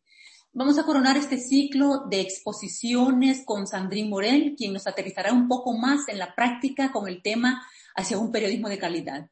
Sandrine Morel es corresponsal del diario francés eh, Le Monde en España desde el año 2010 y es autora del ensayo En el huracán catalán de la editorial Planeta 2018. Ha cubierto la actualidad española de estos últimos años desde la crisis económica y social y el desafío independentista en Cataluña, la corrupción o la aparición de nuevos partidos hasta la pandemia. Esta periodista francesa también ha trabajado para distintos medios franceses como el, el Nouvel, Observateur, eh, Le Nouvel Caledonian, perdón, eh, la de Pech Dumi eh, o Corse Matin. Ella es licenciada en Historia de la Universidad de la Sorbona de París y titular de un máster de la Escuela de Periodismo de Marsella. Aquí dejamos en el uso de la palabra. Bienvenida, Sandrine. Muchísimas gracias, Elsie. Muchas gracias uh, a la Asociación de Periodistas Europeos por organizar este encuentro. Es un placer estar aquí y, ha sido muy interesante escuchar a los dos otros ponentes uh, que me han precedido. a mí me gustaría empezar hablando de una experiencia personal, porque he escuchado con mucha atención lo, que, lo que ha comentado hace nada ahora Rafael sobre uh, las ayudas de la Unión Europea y su, uh, y su reciente conclusión ¿no? durante la pandemia de que ha habido un aumento muy importante de la demanda de contenidos uh, e información contrastadas durante la pandemia. Esto me parece muy interesante para hablar un poco de la situación de, de la, del periodismo ¿no? de calidad que, que, que se está intentando salvar de la crisis del, del periodismo y, y, del desafío mayor que uh, está sufriendo desde hace uh, cierto tiempo, que es uh, el auge de las fake news. Entonces, primero voy a contar una pequeña experiencia personal, porque creo que no hay nada mejor para, para que uno se dé cuenta de, de, de, de, un tema, ¿no? Que contar una experiencia que uno ha vivido en primera persona. Pues mi madre es conspiracionista. Entonces, esto, uh, ¿cómo se vive para una periodista que es corresponsal del diario Le Monde? Pues mi madre se ha convertido en un objeto de estudio para mí. Uh, ella ha tenido un teléfono inteligente uh, relativamente hace poco y le ha tocado casi a la vez que entrar en la pandemia. Y entonces ha empezado a informarse uh, ya las redes sociales, que es, y, no hay que perderlo de vista, el medio prioritario para la información para uh, entre un tercio y la mitad de la, de la población en Francia y uh, yo creo que en el resto de Europa. Es decir, que un tercio de las personas, entre un tercio y la mitad de las personas se informan en prioridad en las redes sociales. Entonces, ¿qué le ha pasado a mi madre? Pues que ha empezado a recibir videos, eh, contenidos de YouTube y de Google conspiracionistas por parte de amigos uh, suyos. Y um, más recibía, más les sugería Google, Google News y uh, YouTube de ver otros contenidos similares y así ha, entrado en un mundo totalmente uh, cerrado, en una especie de bucle en el que está retroalimentando constantemente sus, uh, sus miedos, sus ansias, sus temores y, y sus teorías locas que por más que sea periodista de Le Monde no consigo quitarle de la cabeza. Hasta el punto de que me ha bloqueado en Facebook. Esto es por la experiencia personal. Es decir, son, son, son teorías que van eh, desde decir que la pandemia ha sido inventada en el foro, durante el Foro Económico, Mundial de Davos a uh, explicar que uh, las vacunas van a provocar un hecatombe para uh, reducir el volumen de la población en la Tierra y así evitar, evitar los efectos dramáticos del cambio climático. Es decir, es un popurrí, es una mezcla de ideas que se propagan en las redes sociales y que por más que intento uh, explicar a mi madre que se tiene que informar verificando una fuente, contrastando las noticias, pues uh, es muy complicado por varios motivos. El primero de él es que uh, los contenidos que se difunden, difunde, difunden uh, conspiracionistas son muy fáciles de entender, mucho más fácil que una información científica para explicar cómo funcionan las vacunas o qué es el, los, las teorías posibles de el origen del virus. Ahí llego a la segunda idea que es que es muy difícil para ciertas personas admitir uh, la incertidumbre y entonces las teorías conspirativas complotistas son un refugio para muchas personas que no pueden, uh, que, que, no soportan ¿no? esta incertidumbre en un futuro uh, del que les parece imprevisible y una situación inédita. Y, y entonces, bueno, ahí es, es una, una experiencia personal que no es solo personal, porque uh, resulta que en Francia tenemos a un número muy importante de personas que están, uh, uh, que han visto un documental que se llama Hold Up, significa atraco en español. Entonces es un documental que ha tenido hasta el momento más de 6 millones de vistas. Y os voy a enseñar un trocito para que os deis cuenta, ¿no? le problème de la politique et de la politique sanitaire, c'est qu'elle peut être gouvernée par deux choses. Par la logique de la maladie et par la logique de la santé. Et on a malheureusement des pharma, des vaccins qui pensent à vendre. Donc c'est des vendeurs de, de maladies, de traitements. Donc il faut des malades.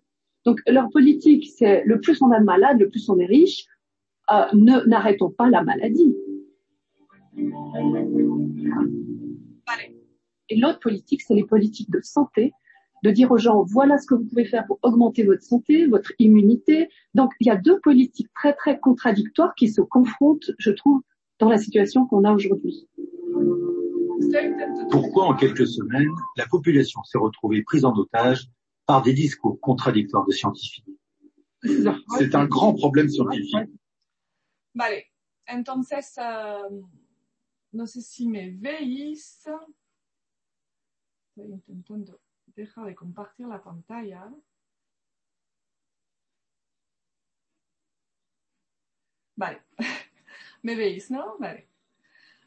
Bueno, entonces, um, entonces esto es, es, un documental, como veis, tiene argumentos que no son ninguna, ningunos argumentos uh, periodísticos, es decir, se, plantean dudas sobre uh, la razón de ser de las farmacéuticas, y simplemente planteando dudas se considera que esto ya es un argumento en sí para uh, atraer a personas hacia luego las teorías que van a desarrollar, ¿no? Conspiracionistas. Uh, esto tiene un nombre, se llama un mil hojas argumentativo, es decir, que es una estrategia, es una técnica pseudo periodística que consiste a plantear una serie de dudas, de, de, temas, de informaciones constantemente, una acumulación para que luego la gente piense que no puede haber tantas coincidencias, que es imposible. Solo, solo lo único que es posible es que hay un plan. Un plan global, un plan maléfico, unos responsables uh, que, son, uh, que están detrás de sí. ¿Por qué cuento todo esto? Porque yo creo que esto va a ser el gran desafío, desafío ¿no? a los que uh, vamos a seguir siendo confrontados todos los medios de comunicación. Y en esto volvemos a esta frase de la Unión Europea sobre el aumento de la demanda de contenidos de información contrastada. Pues es una cosa que estamos viendo, es decir, toda esta primera parte que os he contado sobre estas fake news, tienen, tengo la sensación, tenemos la sensación, una parte buena que es que frente a esta avalancha, a esta cantidad de noticias sin contrastar, de noticias conspiracionistas, de simplemente de información no verificadas que circulan, uh, hay una cierta, parece que hay un aumento de personas que buscan refugiarse en medios uh, considerados de calidad, en una información seria, una información uh, contrastada, y, y esto en el caso de Le Monde, de mi diario en Francia, significa que en un año hemos aumentado 50% el número de abonados digitales. Esto no nos lo esperábamos y es una muy buena noticia. Es decir, que ahora mismo Le Monde tiene una difusión diaria de 460.000 ejemplares, de los cuales 100.000 están en formato papel, en print, en, en papel, y lo demás, 360.000, eh, en formato digital. Esto significa que el print sigue uh, bajando porque en cúmulo es un aumento de 30%. Entonces el, el print, lo que es uh, el formato impreso de diarios sigue bajando, pero el formato de periodismo online pues uh, aumenta y aumenta de una manera muy importante y esto nos trae bastante optimismo. El problema cuál es? Que durante la pandemia, y en particular en Francia, ha habido un cierre, uh, unas restricciones, unas restricciones uh, económicas muy importantes, cierre de toda la actividad cultural, cierre de los restaurantes, de, la, de, de, de los, de muchos lugares, que hace que uh, los anunciantes, la publicidad haya caído de una manera terrible.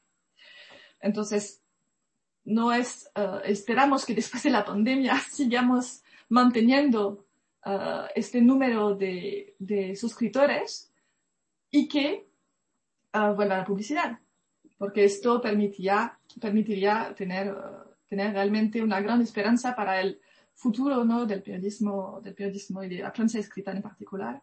Y, y entonces esto es el gran objetivo.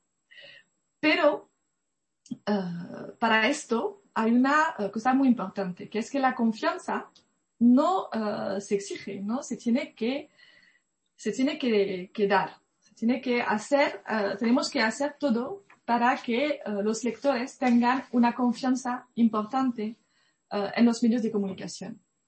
Y para ello voy a hablar de, de, una segunda parte en mi exposición, que es lo que estamos intentando hacer desde el mundo para dar cada vez más credibilidad para reforzar todo lo que es uh, lo, los medios de verificación uh, de noticias y lucha contra las fake news. O sea, ahora de nuevo voy a compartir la pantalla a ver si me apaño bien. Entonces, bueno, esto, entonces esto, uh, veis, es, el, es la web de Le Monde. Y ahí os voy a enseñar una cosa que, a ver si, vale. Ahí vais a ver, uh, primero, dos cosas. Lo primero que hemos creado en el mundo es lo que ahora todos los medios uh, tienen, que se llaman, que son uh, herramientas de verificación de fake news. En, lo, en, el caso de Le Monde se llama el decoder y ha nacido ya en 2009. Entonces hemos sido bastante, yo creo, precursores, bastante rápidos en crear estas secciones ya de verificación de las noticias. Pero a partir de, los, de los decoders, hemos creado otra cosa que es una uh, extensión uh, en la barra de herramienta, en la barra ahí de, noticias, vais a ver ahí un D. Espero que lo veáis porque. Entonces, ahí, uh, esto se llama el decodex. Esto se instala una extensión en la barra de noticias, en la barra esta de, de, de, del, del, motor de búsqueda, y con esto tenéis una información sobre los, el medio que estáis viendo. Entonces, ahí tendrá que funcionar, pero bueno, no. Voy a volver ahí. Vais a ver que ahí se entonces ahí, cuando se va en cualquier, en cualquier web, llega una pantallita que va a indicar qué, uh, qué es esta, este sitio web, este sitio de información que uno está consultando. Por ejemplo, en Le Monde está escrito, es un diario y una, una web de información generalista, y el grupo está, uh, pertenece de manera, de manera mayoritaria a los hombres de negocios Xavier Niel y Mathieu Piñas. Damos uh, información y se puede tener más información también. Y precisamos ahí, no uh, dudéis en confirmar la información que leéis ahí, uh, cruzando, contrastando, contrastándola con otras fuentes de información o yendo al origen. ¿Vale? Entonces, esto ha sido un trabajo muy importante, porque para crear esta extensión, los periodistas de Le Monde, hay un grupo de periodistas que se ha dedicado a referenciar decenas y decenas de webs, de, de sitios de Internet. Por ejemplo, si vas en el Financial Times, pues ahí también, pues lo que voy a hacer es actualizar. ¿vale? Entonces, si, si vas en el Financial Times, ahí vais a ver que se pone el sitio así de todos los colores y ahí nos va a decir, es un diario británico, uno de los más famosos de economía y finanzas, bueno, que la misma información más o menos que Le Monde y con uh, también esta consigna de no dudéis en confirmar la información contrastándola con otras fuentes. ¿Vale? Y ahora os voy a enseñar otros ejemplos para que veáis uh, qué significa también esta web. Esto, Logographie, sería como el equivalente en España de uh, El Mundo Today, ¿no? Es una web de sátira que desafortunadamente algunas personas consideran, se, se equivocan y creen que es información real. Entonces ahí explicar, es una web satírica creada en 2012 y que hace parodia de, de las webs de información. Cuidado, es una web satírica que no tiene vocación a difundir verdaderas informaciones. Se tiene que leer en segundo uh, grado. Que se dice. Ahí vamos a ver otro web. Esto es RT, que es Russia Today. Si vamos en la web de Russia Today, vamos a ver un aviso que esta vez se va a poner en una ventana pop-up que dice cuidado, atención, cuidado. Ten, uh, ser prudentes y cruzar con otras fuentes. Si es posible, volver al origen de la información. Y ahí, si se pone ahí, entonces vamos a tener más información. Luego, con más información, tenemos uh, una explicación sobre los lazos de Russia Today con el gobierno ruso y las, uh, las dudas uh, que esto genera. Tengo pequeños problemas con, el con el ordenador para, hacer el clic, pero bueno. Y último ejemplo que quería enseñar, esto es una de las webs conspiracionistas más famosas de Francia. Se llama France Souche y está ligada a la extrema derecha. Igualmente, mucha gente retuitea y comenta esta, estas noticias y ahí pues uh, hay, bueno, lo siento, está tardando un poquito. Cuidado también, tener cuidado verificando la información. Entonces, esto uh, es una herramienta muy peculiar que uh, hemos uh, que hemos inaugurado hace ya tres, cuatro años, que ha sido muy polémica, o muy polémica, digamos que ha sido un poco complicada poner en, en poner en marcha porque al principio había que convencer a la gente de que no era una voluntad de ponerse, que Le Monde se ponga encima de otros diarios para decir cuál es la verdad, cuál, qué, qué es, qué, cuál es uh, la mentira. Pero la verdad es que ha sido un trabajo muy importante que se ha hecho con una voluntad uh, muy clara de, uh, de luchar contra la propagación de las fake news. Y luego, durante la pandemia, hemos desarrollado mucho los live. todos los diarios están haciendo en España live, que son noticias en directo en cuanto so, sobre un acontecimiento. La gran diferencia que tenemos en Le Monde es que estamos haciendo muchísimo, muchísimos live en los que los, los propios uh, lectores hacen, ponen sus preguntas. Entonces esto para nosotros uh, es fundamental. ¿Por qué? Porque nos hemos dado cuenta de que hay una necesidad por parte de los lectores de uh, solicitar más contacto directo con los periodistas y aclarar dudas, justamente por la confusión que puede haber uh, con uh, varias fuentes de información y, estas fake news que circulan muchísimo en las redes sociales. Entonces, los, los live han tenido están teniendo mucho éxito, están fidelizando mucho los lectores, los animan los periodistas especialistas de cada tema, es decir, si, si hay un live sobre España, pues me va a tocar a mí, y si es, si es sobre la Unión Europea, Europea le va a tocar a la corresponsal de la Unión Europea durante una hora más o menos, se contesta a las preguntas de los, de los lectores. Y yo creo que es una herramienta muy buena para dar siempre uh, este enfoque de uh, dar credibilidad al medio, dar uh, una, una, unas respuestas a, a dudas y, y, involucrar al máximo el capital humano que somos los periodistas. Y por fin, pues uh, Le Monde ha creado también una sección que se llama Le Monde y vosotros, en los que uh, explica perfectamente, uh, de manera muy precisa, el funcionamiento del diario. De nuevo, una voluntad de siempre ser transparente al máximo para que no haya estas acusaciones de ser comprado, de, de, de ser la voz de alguien, algo, algún partido, etc. Entonces ahí explicamos cómo funciona el diario Le Monde y cuáles son las herramientas de independencia y de protección que uh, tienen los periodistas en su información.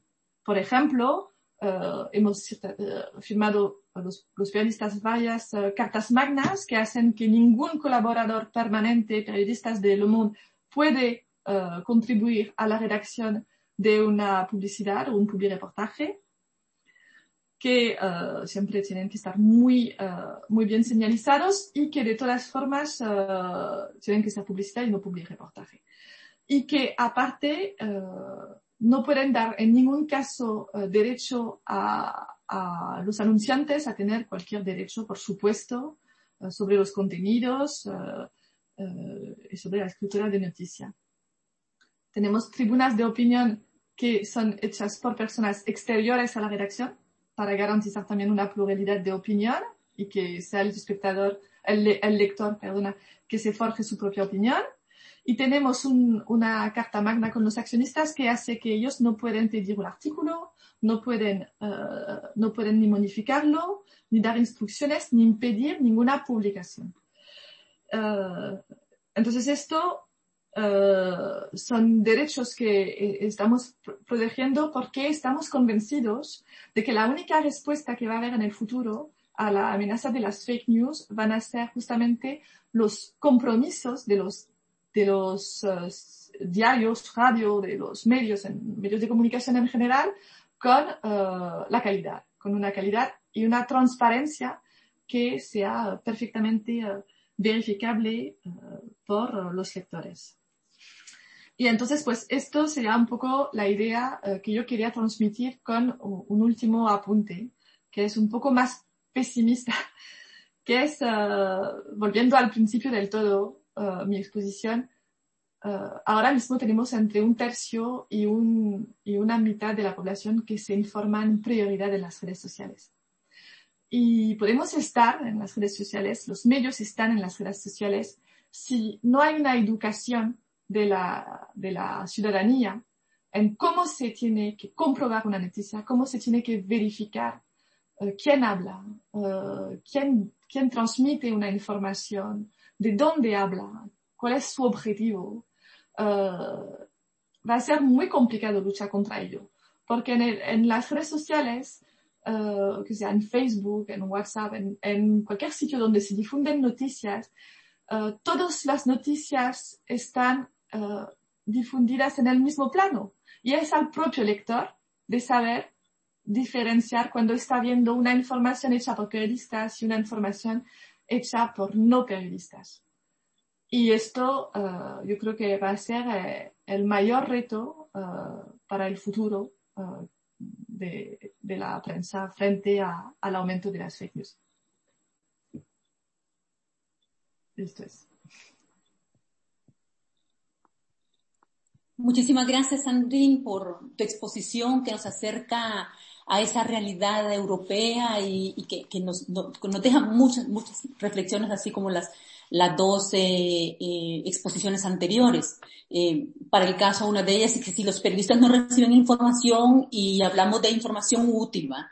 las periodistas la buscan y a veces no es precisamente a quien pueden dar información veraz, información que necesitemos, que hay que apostar en la educación, lo último que dijiste, Sandrine, para rescatar y potenciar el buen periodismo, que el podcast es el futuro inmediato para la radio, que hay que repensar las nuevas alternativas para refrescar el periodismo. Y eh, una pregunta que me surge en, en, esto eh, va dirigida a Rafa, que ante el acelerado avance de la tecnología y el impacto real de las plataformas sociales, ¿cómo rejuvenecer a esa audiencia? porque vaya particularmente en, en Latinoamérica, la radio eh, ha sido desplazada en audiencia por la televisión. Entonces, ¿qué hacer ante eso? Eh, yo creo que de nuevo la solución para, para, esta, para esa situación que ocurre no solo en Latinoamérica, está pasando aquí también, pasa por, por el gráfico que enseñaba antes sobre la edad media del oyente de podcast frente a la edad media del oyente de radio. Es decir, creo que la solución puede pasar por, por la apuesta por el, podcast. Es la manera de llegar al, al oyente joven. Eh, hay un caso curioso aquí en la radio española, en la cadena SER en concreto. Tenemos una oferta de, bueno, no solo información, también hay una oferta amplia de entretenimiento y de humor. Y se da la circunstancia de que esos programas que son puros, que hasta ahora eran programas de radio, no estaban en plataformas de podcast, eh, hechos por la radio distribuidos por la radio se colgaban también después en YouTube. Y se daba la circunstancia de que los jóvenes conocían esos programas, pero por YouTube, los habían visto en YouTube, donde simplemente estaba el audio o a lo mejor una cámara grabando el estudio. Pero llegaban a esos programas a través de YouTube y no tenían contacto ni relación con la radio.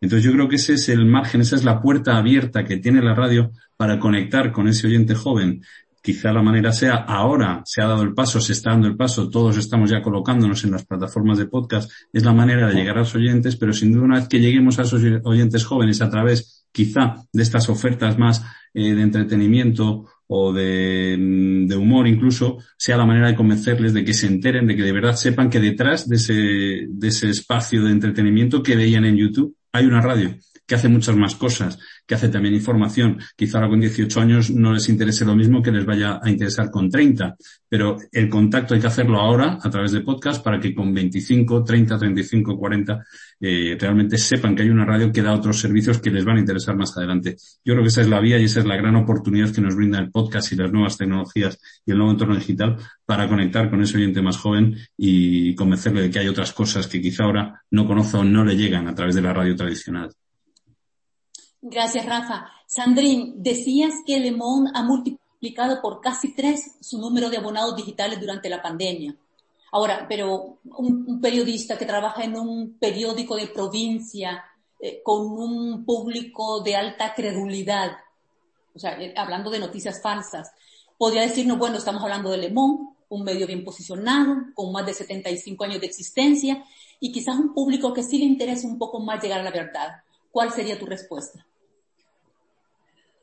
Uh, no, no creo que, bueno, no sé si he entendido bien la, la pregunta, pero no, no creo que, que, el hecho de que sea un diario más posicionado, uh, más internacional, uh, sea, es, cierto que, que, que da una, un, una, ayuda para, para enganchar a personas porque tiene efectivamente una historia, un, un, un, pasado que hace que ya tiene esta etiqueta de diario de referencia, ¿no? Que es un poco uh, la, la, gran ventaja. Pero yo creo que esta confianza en, para cualquier, en cualquier diario regional y de, y de país se puede crear, porque como decía, la confianza no, no, no está ganada porque sí. Uh, realmente uh, la confianza se tiene que ganar. Y, y yo creo que aunque el mundo tenga esta, esta, este, esta ventaja ¿no? de ser un periódico dicho de referencia, está constantemente reponiéndose en cuestión uh, para uh, seguir teniendo esta, uh, esta opinión muy favorable. Y esta opinión favorable yo creo que se gana con, con transparencia sobre el medio, con artículos de, que explican un poco cómo se trabaja creo que es una cosa nueva que, que hemos hecho hace poco, ¿no? Le Monde y vosotros se llama esta sección, que, que, que es también para contrarrestar todas las noticias falsas que circulan sobre uh, los intereses de los grandes medios, porque yo creo que ahora uh, tenemos un, un, estamos entre entredicho, es una cosa muy preocupante que en general los medios uh, nos, nos, nos, ponen a veces dentro de esta gran casilla de los élites ¿no? mundiales que son, tienen, son parte de esta gran conspiración, ¿no? que creo que es un tema muy, muy preocupante porque hemos visto lo que ha pasado en Estados Unidos y, y que puede llegar uh, en América Latina como llegar uh, como en, en, Europa, que una, nadie está a salvo. Gracias, Andrín. Y me encanta tu respuesta porque generalmente ese es el tipo de, de de pretexto, diría yo, que, que, que a veces escuchan, eh, que, que, bueno, que ellos tienen más dinero, tienen más reputación, tienen más periodistas, cubren menos fuentes, o sea, siempre se están buscando pretextos, pero realmente eh, para reposicionar el buen periodismo también hay buena parte, un eh, compromiso que nosotros y nosotros debemos de asumir en este sentido. Eh, Alexandra, en tu exposición hablaba de que ah, cuando llegó la pandemia tuviste una, tuvieron que dar una serie bastante, una, seminarios fluidos en relación al tema. ¿Cuál fue el impacto que tuvieron en los periodistas? ¿Hubo mejor información? ¿Fue más fluida? Sí, eh, cuando menciono esto es, digamos, de, de, cuando empezamos a ver la demanda de información que había, perdón, empezamos a trabajar de forma quizás como mucho más articulada con todos los equipos de comunicación de toda la institucionalidad regional. Perdón, voy a ir por agua, perdón. Claro, claro.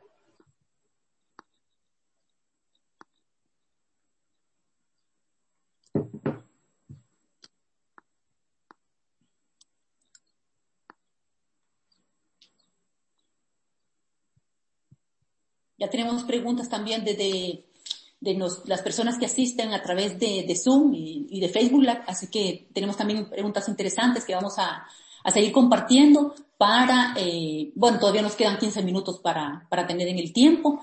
Yo no sé si mientras llega, eh, llega Sandrín podemos formular la pregunta de David Ortiz. Eh, pregunta, señora Naranjo, ¿por qué el Zika? Ah, bueno, esto es para, para, también para... Eh, Hola, perdón, perdón que tú vas. bueno, eh, retomando la pregunta que usted me decía, eh, básicamente en el equipo de comunicaciones lo, lo primero que tuvimos como que, re, que replantearnos fue eh, que todos los departamentos de comunicaciones pudiéramos trabajar de forma más articulada, porque evidentemente ante la demanda de información tan rápida que se estaba eh, solicitando por los medios de comunicación, en los diferentes formatos, radio, televisión y prensa, pues nosotros poder articular eh, eh datos eh, y resultados que pudieran enviarse lo más rápido posible. Eso evidentemente para nosotros representó como ampliar como algunas horas de trabajo, poder convocar a más personas del equipo para que pudiéramos trabajar en esa materia y generar más plataformas donde nosotros pudiéramos mandar la información. Por eso hablaba yo de, de que empezamos a generar estos chats, estos seminarios web, empezamos a generar esas plataformas donde pudiéramos compartir más información y como resultado si se tuvo mucha más interacción con la prensa, pudimos abrir, abrir muchos más canales de, de, de comunicación más directa para darle la información minuto a minuto, incluso medios de comunicación que eh, ya lo tenían como parte de su pauta eh, semanal, colocar cómo iban los casos de COVID semana a semana. Entonces, eso para nosotros representaba un reto para poder asegurar eh, la gestión y la sistematización de esa información que les diré no es, no es sencillo porque para nosotros que estamos con un carácter regional, eh, poder solicitar la información a cada uno de los países, sistematizarla, no es algo que nosotros lo podamos hacer de una forma tan inmediata pero dentro de lo que eh, pudimos desarrollar y pudimos hacer, evidentemente los, el, el, equipo técnico y la parte de comunicaciones para poder generar mucha más información y poner la disponibilidad de todos los medios de comunicación. Gracias, gracias Alexandra. Eh, pregunta eh, Emerson de León a Rafael. Con los cambios que se han dado, ¿crees que la radio será reemplazada por el podcast u otras alternativas digitales? Eh, hombre, después de, no sé si recuerdan la canción de los Bagels de los años 80 del vídeo Mató a la estrella de la radio, sería una pena que después de haber sobrevivido al vídeo la radio muriera ahora víctima del podcast. Eh, bueno, más allá de la broma, yo creo que, que no, que no va a sustituir a, la radio. De hecho, eh, la radio ahora, pese a esos datos, ese diagnóstico que he hecho, sigue siendo, como también he dicho en la exposición, sigue siendo la parte más dura del, eh, del negocio de la radio. Es decir, de momento las radios sobreviven no por el podcast, sobreviven por el producto de radio que se hacen. Eh, y yo creo que, que eso no va, no va a ser sustituido por el podcast.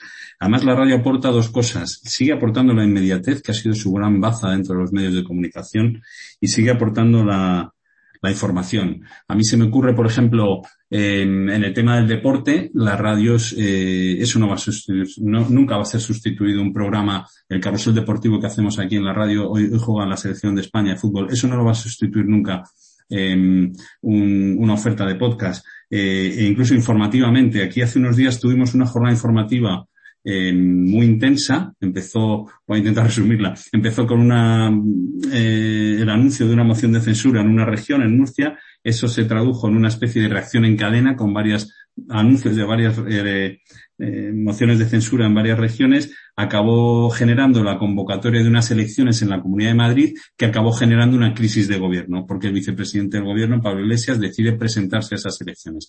Bien, pues esas dos jornadas han sido jornadas puras de radio, en la que el pulso y el vigor informativo de un medio como la radio no lo puede sustituir en el podcast. Lo que sí es cierto también es que la radio no puede vivir de espaldas a, al podcast. El podcast, de hecho, tiene que verse como una oportunidad para agrandar el nicho de mercado al que llegamos, como decíamos antes, para, eh, para llegar a conectar a ese oyente joven que por lo que sea, por, por, las nuevas, porque ha crecido ya en un entorno digital y no tiene la conciencia de la radio para enganchar con él y que sea una baza de futuro, un, activo de futuro y, la radio lo que tiene que hacer es transformarse para incorporar también el producto del podcast y no vivir de, de espaldas a él pero no creo que vaya, que vaya a morir.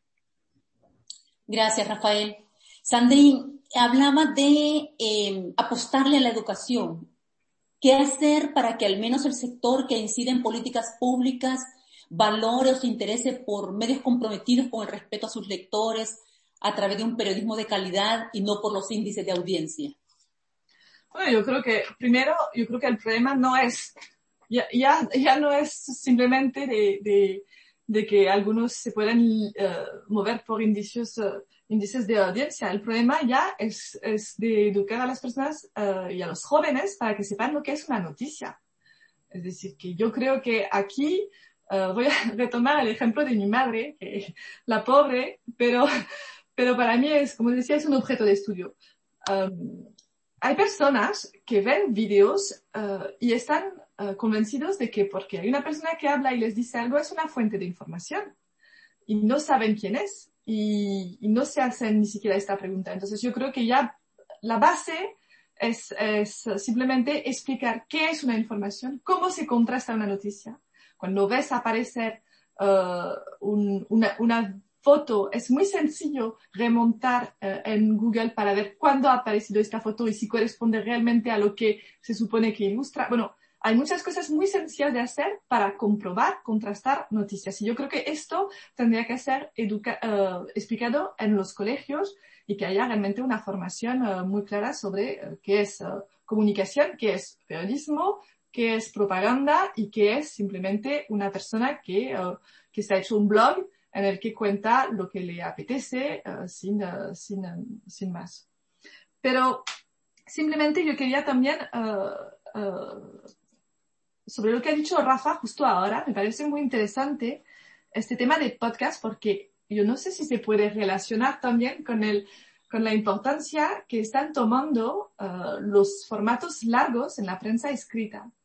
Porque yo tengo la sensación también de que uh, después de un momento en el que hemos tenido una sobredosis de información en continua, de noticias brutas sin tiempo de reflexión, hay una nueva demanda por parte de los lectores y en tu caso de los auditores de contenidos más largos, más uh, reflexivos, más profundos uh, y esto a mí me trae mucha esperanza, ¿no? No sé si lo ves.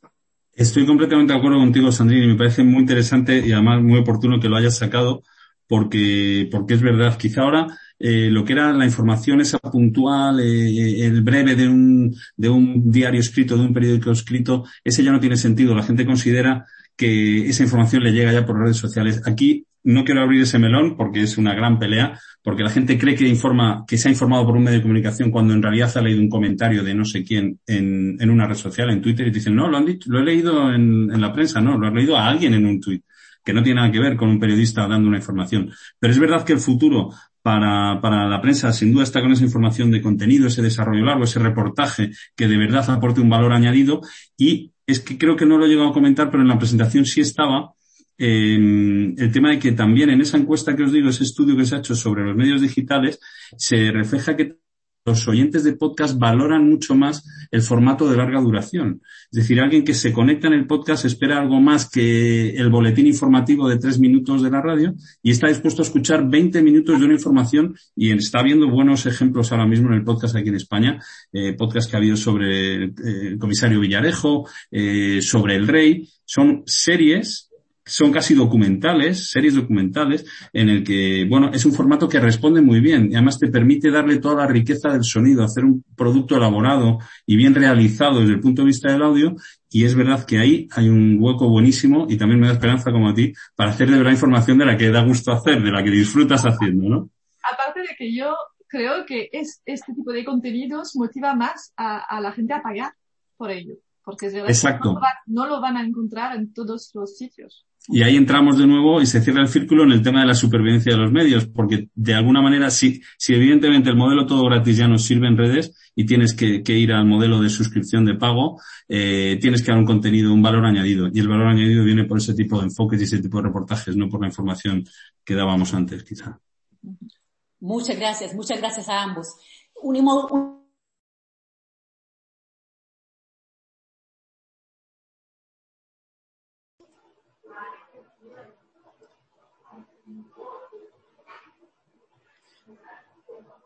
Ana sí creo que está con su micrófono apagado. Sí, Ana sí creo que ha, que ha, apagado el micro. ¿Ya? ¿Hoy sí me escuchan? Ahora sí. Sí, hoy sí. Eh, decía que Noemí Cotton eh, nos pregunta, pregunta Alexandra, en una región tan desigual como Centroamérica, ¿cómo aborda la comunicación institucional del SICA el reto de la brecha digital para que el mensaje llegue a todos y todas?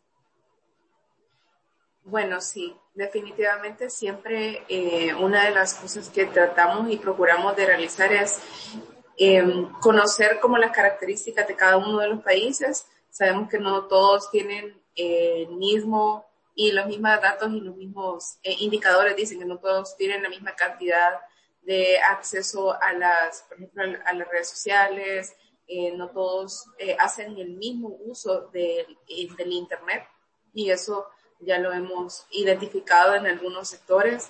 Incluso tenemos muchos proyectos territoriales en regiones transfronterizas donde tratamos de eh, tener una vinculación mucho más cercana con los medios territoriales, con los medios de comunicación local, que creo que ellos son también eh, un aliado estratégico para nosotros, para la comunicación que desarrollamos, principalmente en algunas acciones de, de prevención de la violencia que se realizan en estos sectores y así ir viendo las características de cada uno de los países. Incluso, por ejemplo, eh, he escuchado algunas de las preguntas que hablaban en el tema de Belice, ¿verdad?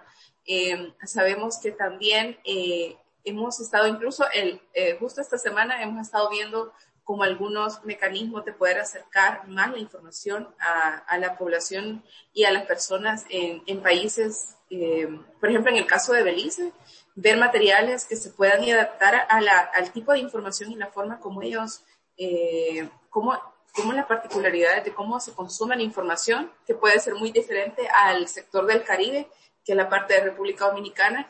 Son estudios que estamos eh, desarrollando también, pero sin duda a duda en la parte de la comunicación, creería yo que es un mundo bastante amplio. Creo yo que para la parte de la comunicación institucional, el, eh, las posibilidades para poder amplificar, amplificar toda, esta, toda la información y la, y, y, la forma en cómo se les puede compartir a las personas es siempre eh, muy amplia. Entonces, siempre se están viendo nuevos canales o nuevos mecanismos para poder ir llegando a los diferentes sectores Y en el caso de, de, de, Belice, o por ejemplo, que nos consultaba en el caso de Nicaragua, tiene mecanismos específicos que pueden ser muy variados en Guatemala, por ejemplo. Entonces es algo que vamos estudiando y poco a poco el equipo de comunicaciones se va fortaleciendo como para ir, y poder ir ampliando todas esas necesidades. Pero sabemos que es, es un reto permanente, como les mencionaba, la parte de, de contar con el equipo necesario, de ir conociendo las nuevas tendencias, el nuevo consumo de información que se está realizando, pero sin dejar a un lado la comunicación, eh, digamos, que es lo que veníamos desarrollando antes, que es la prensa escrita, que es con quienes siempre buscamos espacios, por ejemplo, en las columnas editoriales o en, la, en las ediciones impresas. Entonces siempre buscamos de tener como un equilibrio entre ambos formatos, digamos. Muchas gracias, Alejandra. Eh, nos han llegado otras preguntas, pero prácticamente ya ustedes las han respondido a través de, de, de sus respuestas. Así que Alexandra, Rafael, Sandrín, muchas gracias por sus interesantes exposiciones y respuestas que nos dejan, además de mucha satisfacción, muchas reflexiones para seguir con este tema a través de buenas prácticas. Y como ya estamos casi sobre tiempo, vamos a ceder la palabra al presidente de la Asociación de Periodistas Europeos, Diego Carcedo, para que nos ofrezca un mensaje de cierre. Pues aquí hemos llegado. Hemos terminado estas jornadas que creo que han sido un verdadero éxito, que nos han aproximado muchísimo, nos han acercado al periodismo de las dos riberas del océano y la verdad es que ha sido una experiencia muy, muy positiva. Quiero apresurarme a agradecérselo a la Unión Europea en Centroamérica porque ha sido eh, gracias a su iniciativa mm, que esto se ha podido celebrar. Espero que no sea la última vez, es la primera vez y todos los resultados desde luego han sido excelentes en todos los aspectos. Creo que es muy importante que los periodistas de diferentes lugares hablemos, que intercambiemos entre nosotros nuestras experiencias, nuestras perspectivas, pero sobre todo, sobre todo, que empecemos hablando los que somos periodistas de idioma español, que este es nuestro idioma que tenemos incluso más en común que con el resto de los periodistas. Las personas que nos han seguido aquí en España, puedo anticiparlo, están encantados con el resultado de las conferencias, de las intervenciones, que han sido todas francamente brillantes e interesantes. Y así nos lo han mm, hecho saber aquí en la Asociación de Periodistas Europeos algunos de los que las he estado siguiendo a través de online. La verdad es que creo que ahora es la hora de los agradecimientos yo quiero agradecer especialmente, ya lo hice un poco eh, al embajador en, ante la Unión Europea, el señor Basols, pero también a todos los ponentes que de uno y de otro lado pues han participado en estas con sus intervenciones, que han aportado muchas cosas interesantes que no han sido unas intervenciones vacías de contenido. Antes, al contrario, creo que con todos estos trabajos se podría editar algún tipo de libro o de recopilación, porque me parece que se han dicho cosas muy importantes que en el momento difícil que está atravesando el periodismo en estos momentos, con tantas dificultades y en un momento de tantos cambios y tantas perspectivas mm, para el futuro, con las nuevas tecnologías ahí desafiándonos permanentemente para eh, sabernos acomodar a lo que nos brindan, yo creo que estas experiencias que se nos han expuesto aquí y también las teorías que nos han estado expuesto eh, es interesante para tenerlas en cuenta. Yo quisiera agradecer a todos, por supuesto, pero también reiterar algo muy importante y es que acabamos de estrenar una experiencia, una experiencia muy interesante y creo que debemos hacer un esfuerzo, esta es mi propuesta, para conservarla, para mantener nuestras relaciones, pero sobre todo también para repetir el próximo año, si es que no antes, experiencias similares, porque creo que es muy necesario para nosotros particularmente, pero sobre todo, sobre todo, para nuestra profesión en unos momentos tan complicados como los que estamos viviendo. Buenas tardes y paso, por tanto, la palabra al embajador eh, Basols.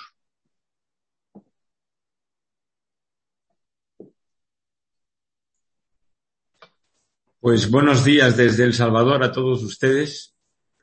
Ha sido un placer seguir alguna de las conferencias que, y de los debates más bien que se han desarrollado a lo largo de estos días. Uno sale con eh, un doble sentimiento, un sentimiento de preocupación por los retos que tiene la profesión, algunos de ellos que vienen de los poderes públicos y de las amenazas a la libertad de expresión, a los desafíos ligados al modelo periodístico actual que evoluciona muy rápidamente, viables a las empresas periodísticas y de medios, y desde luego no solamente preocupación, sino también esperanza, porque estamos iniciando una nueva época muy importante en la comunicación pública, en la información y en el periodismo, una nueva, una nueva época que ofrece enormes oportunidades, sobre todo para los jóvenes, y que constituye una nueva esperanza para que haya una mayor y una mejor formación de los ciudadanos frente a los medios de comunicación. Yo me quedo con algunas de las expresiones que han sido formuladas a lo largo de estos días. Por ejemplo, el hecho de que Internet supone una inundación de información y que, eh, como se ha señalado, eh, las, lo primero que se pierde en las inundaciones es el agua potable. Identificar la información potable, la información que podemos consumirlos, es algo eh, fundamental, es uno de los retos mayores que tenemos de cara al futuro. Pero existen retos más tradicionales, si se me permite. Existe el reto de que hay poderes públicos que quieren eh, controlar los medios de comunicación, eh, que se sienten incómodos con la libertad de expresión de los periodistas y de los ciudadanos. Y esto es algo que nos preocupa mucho, no solamente en América Latina y en Europa. El reto de la libertad de información, a la libertad de están en el orden del día en el continente europeo. Y creo que desde esta perspectiva la Unión Europea está completamente comprometida para continuar apoyando esa libertad y para continuar apoyando a los periodistas. Esta semana, esta misma semana, he tenido la posibilidad de participar en los seminarios eh, de eh, el periodismo en la época digital, que hemos apoyado con mucho gusto y también mañana tenemos un evento aquí en El Salvador en el que se va a hablar de la libertad de expresión y de los, y de los peligros a los cuales se está enfrentando. Así que todas las semanas tenemos eventos eh, con los periodistas, con los medios de comunicación, en las que se expresa esa preocupación. América Central no es una excepción, Europa no es una excepción.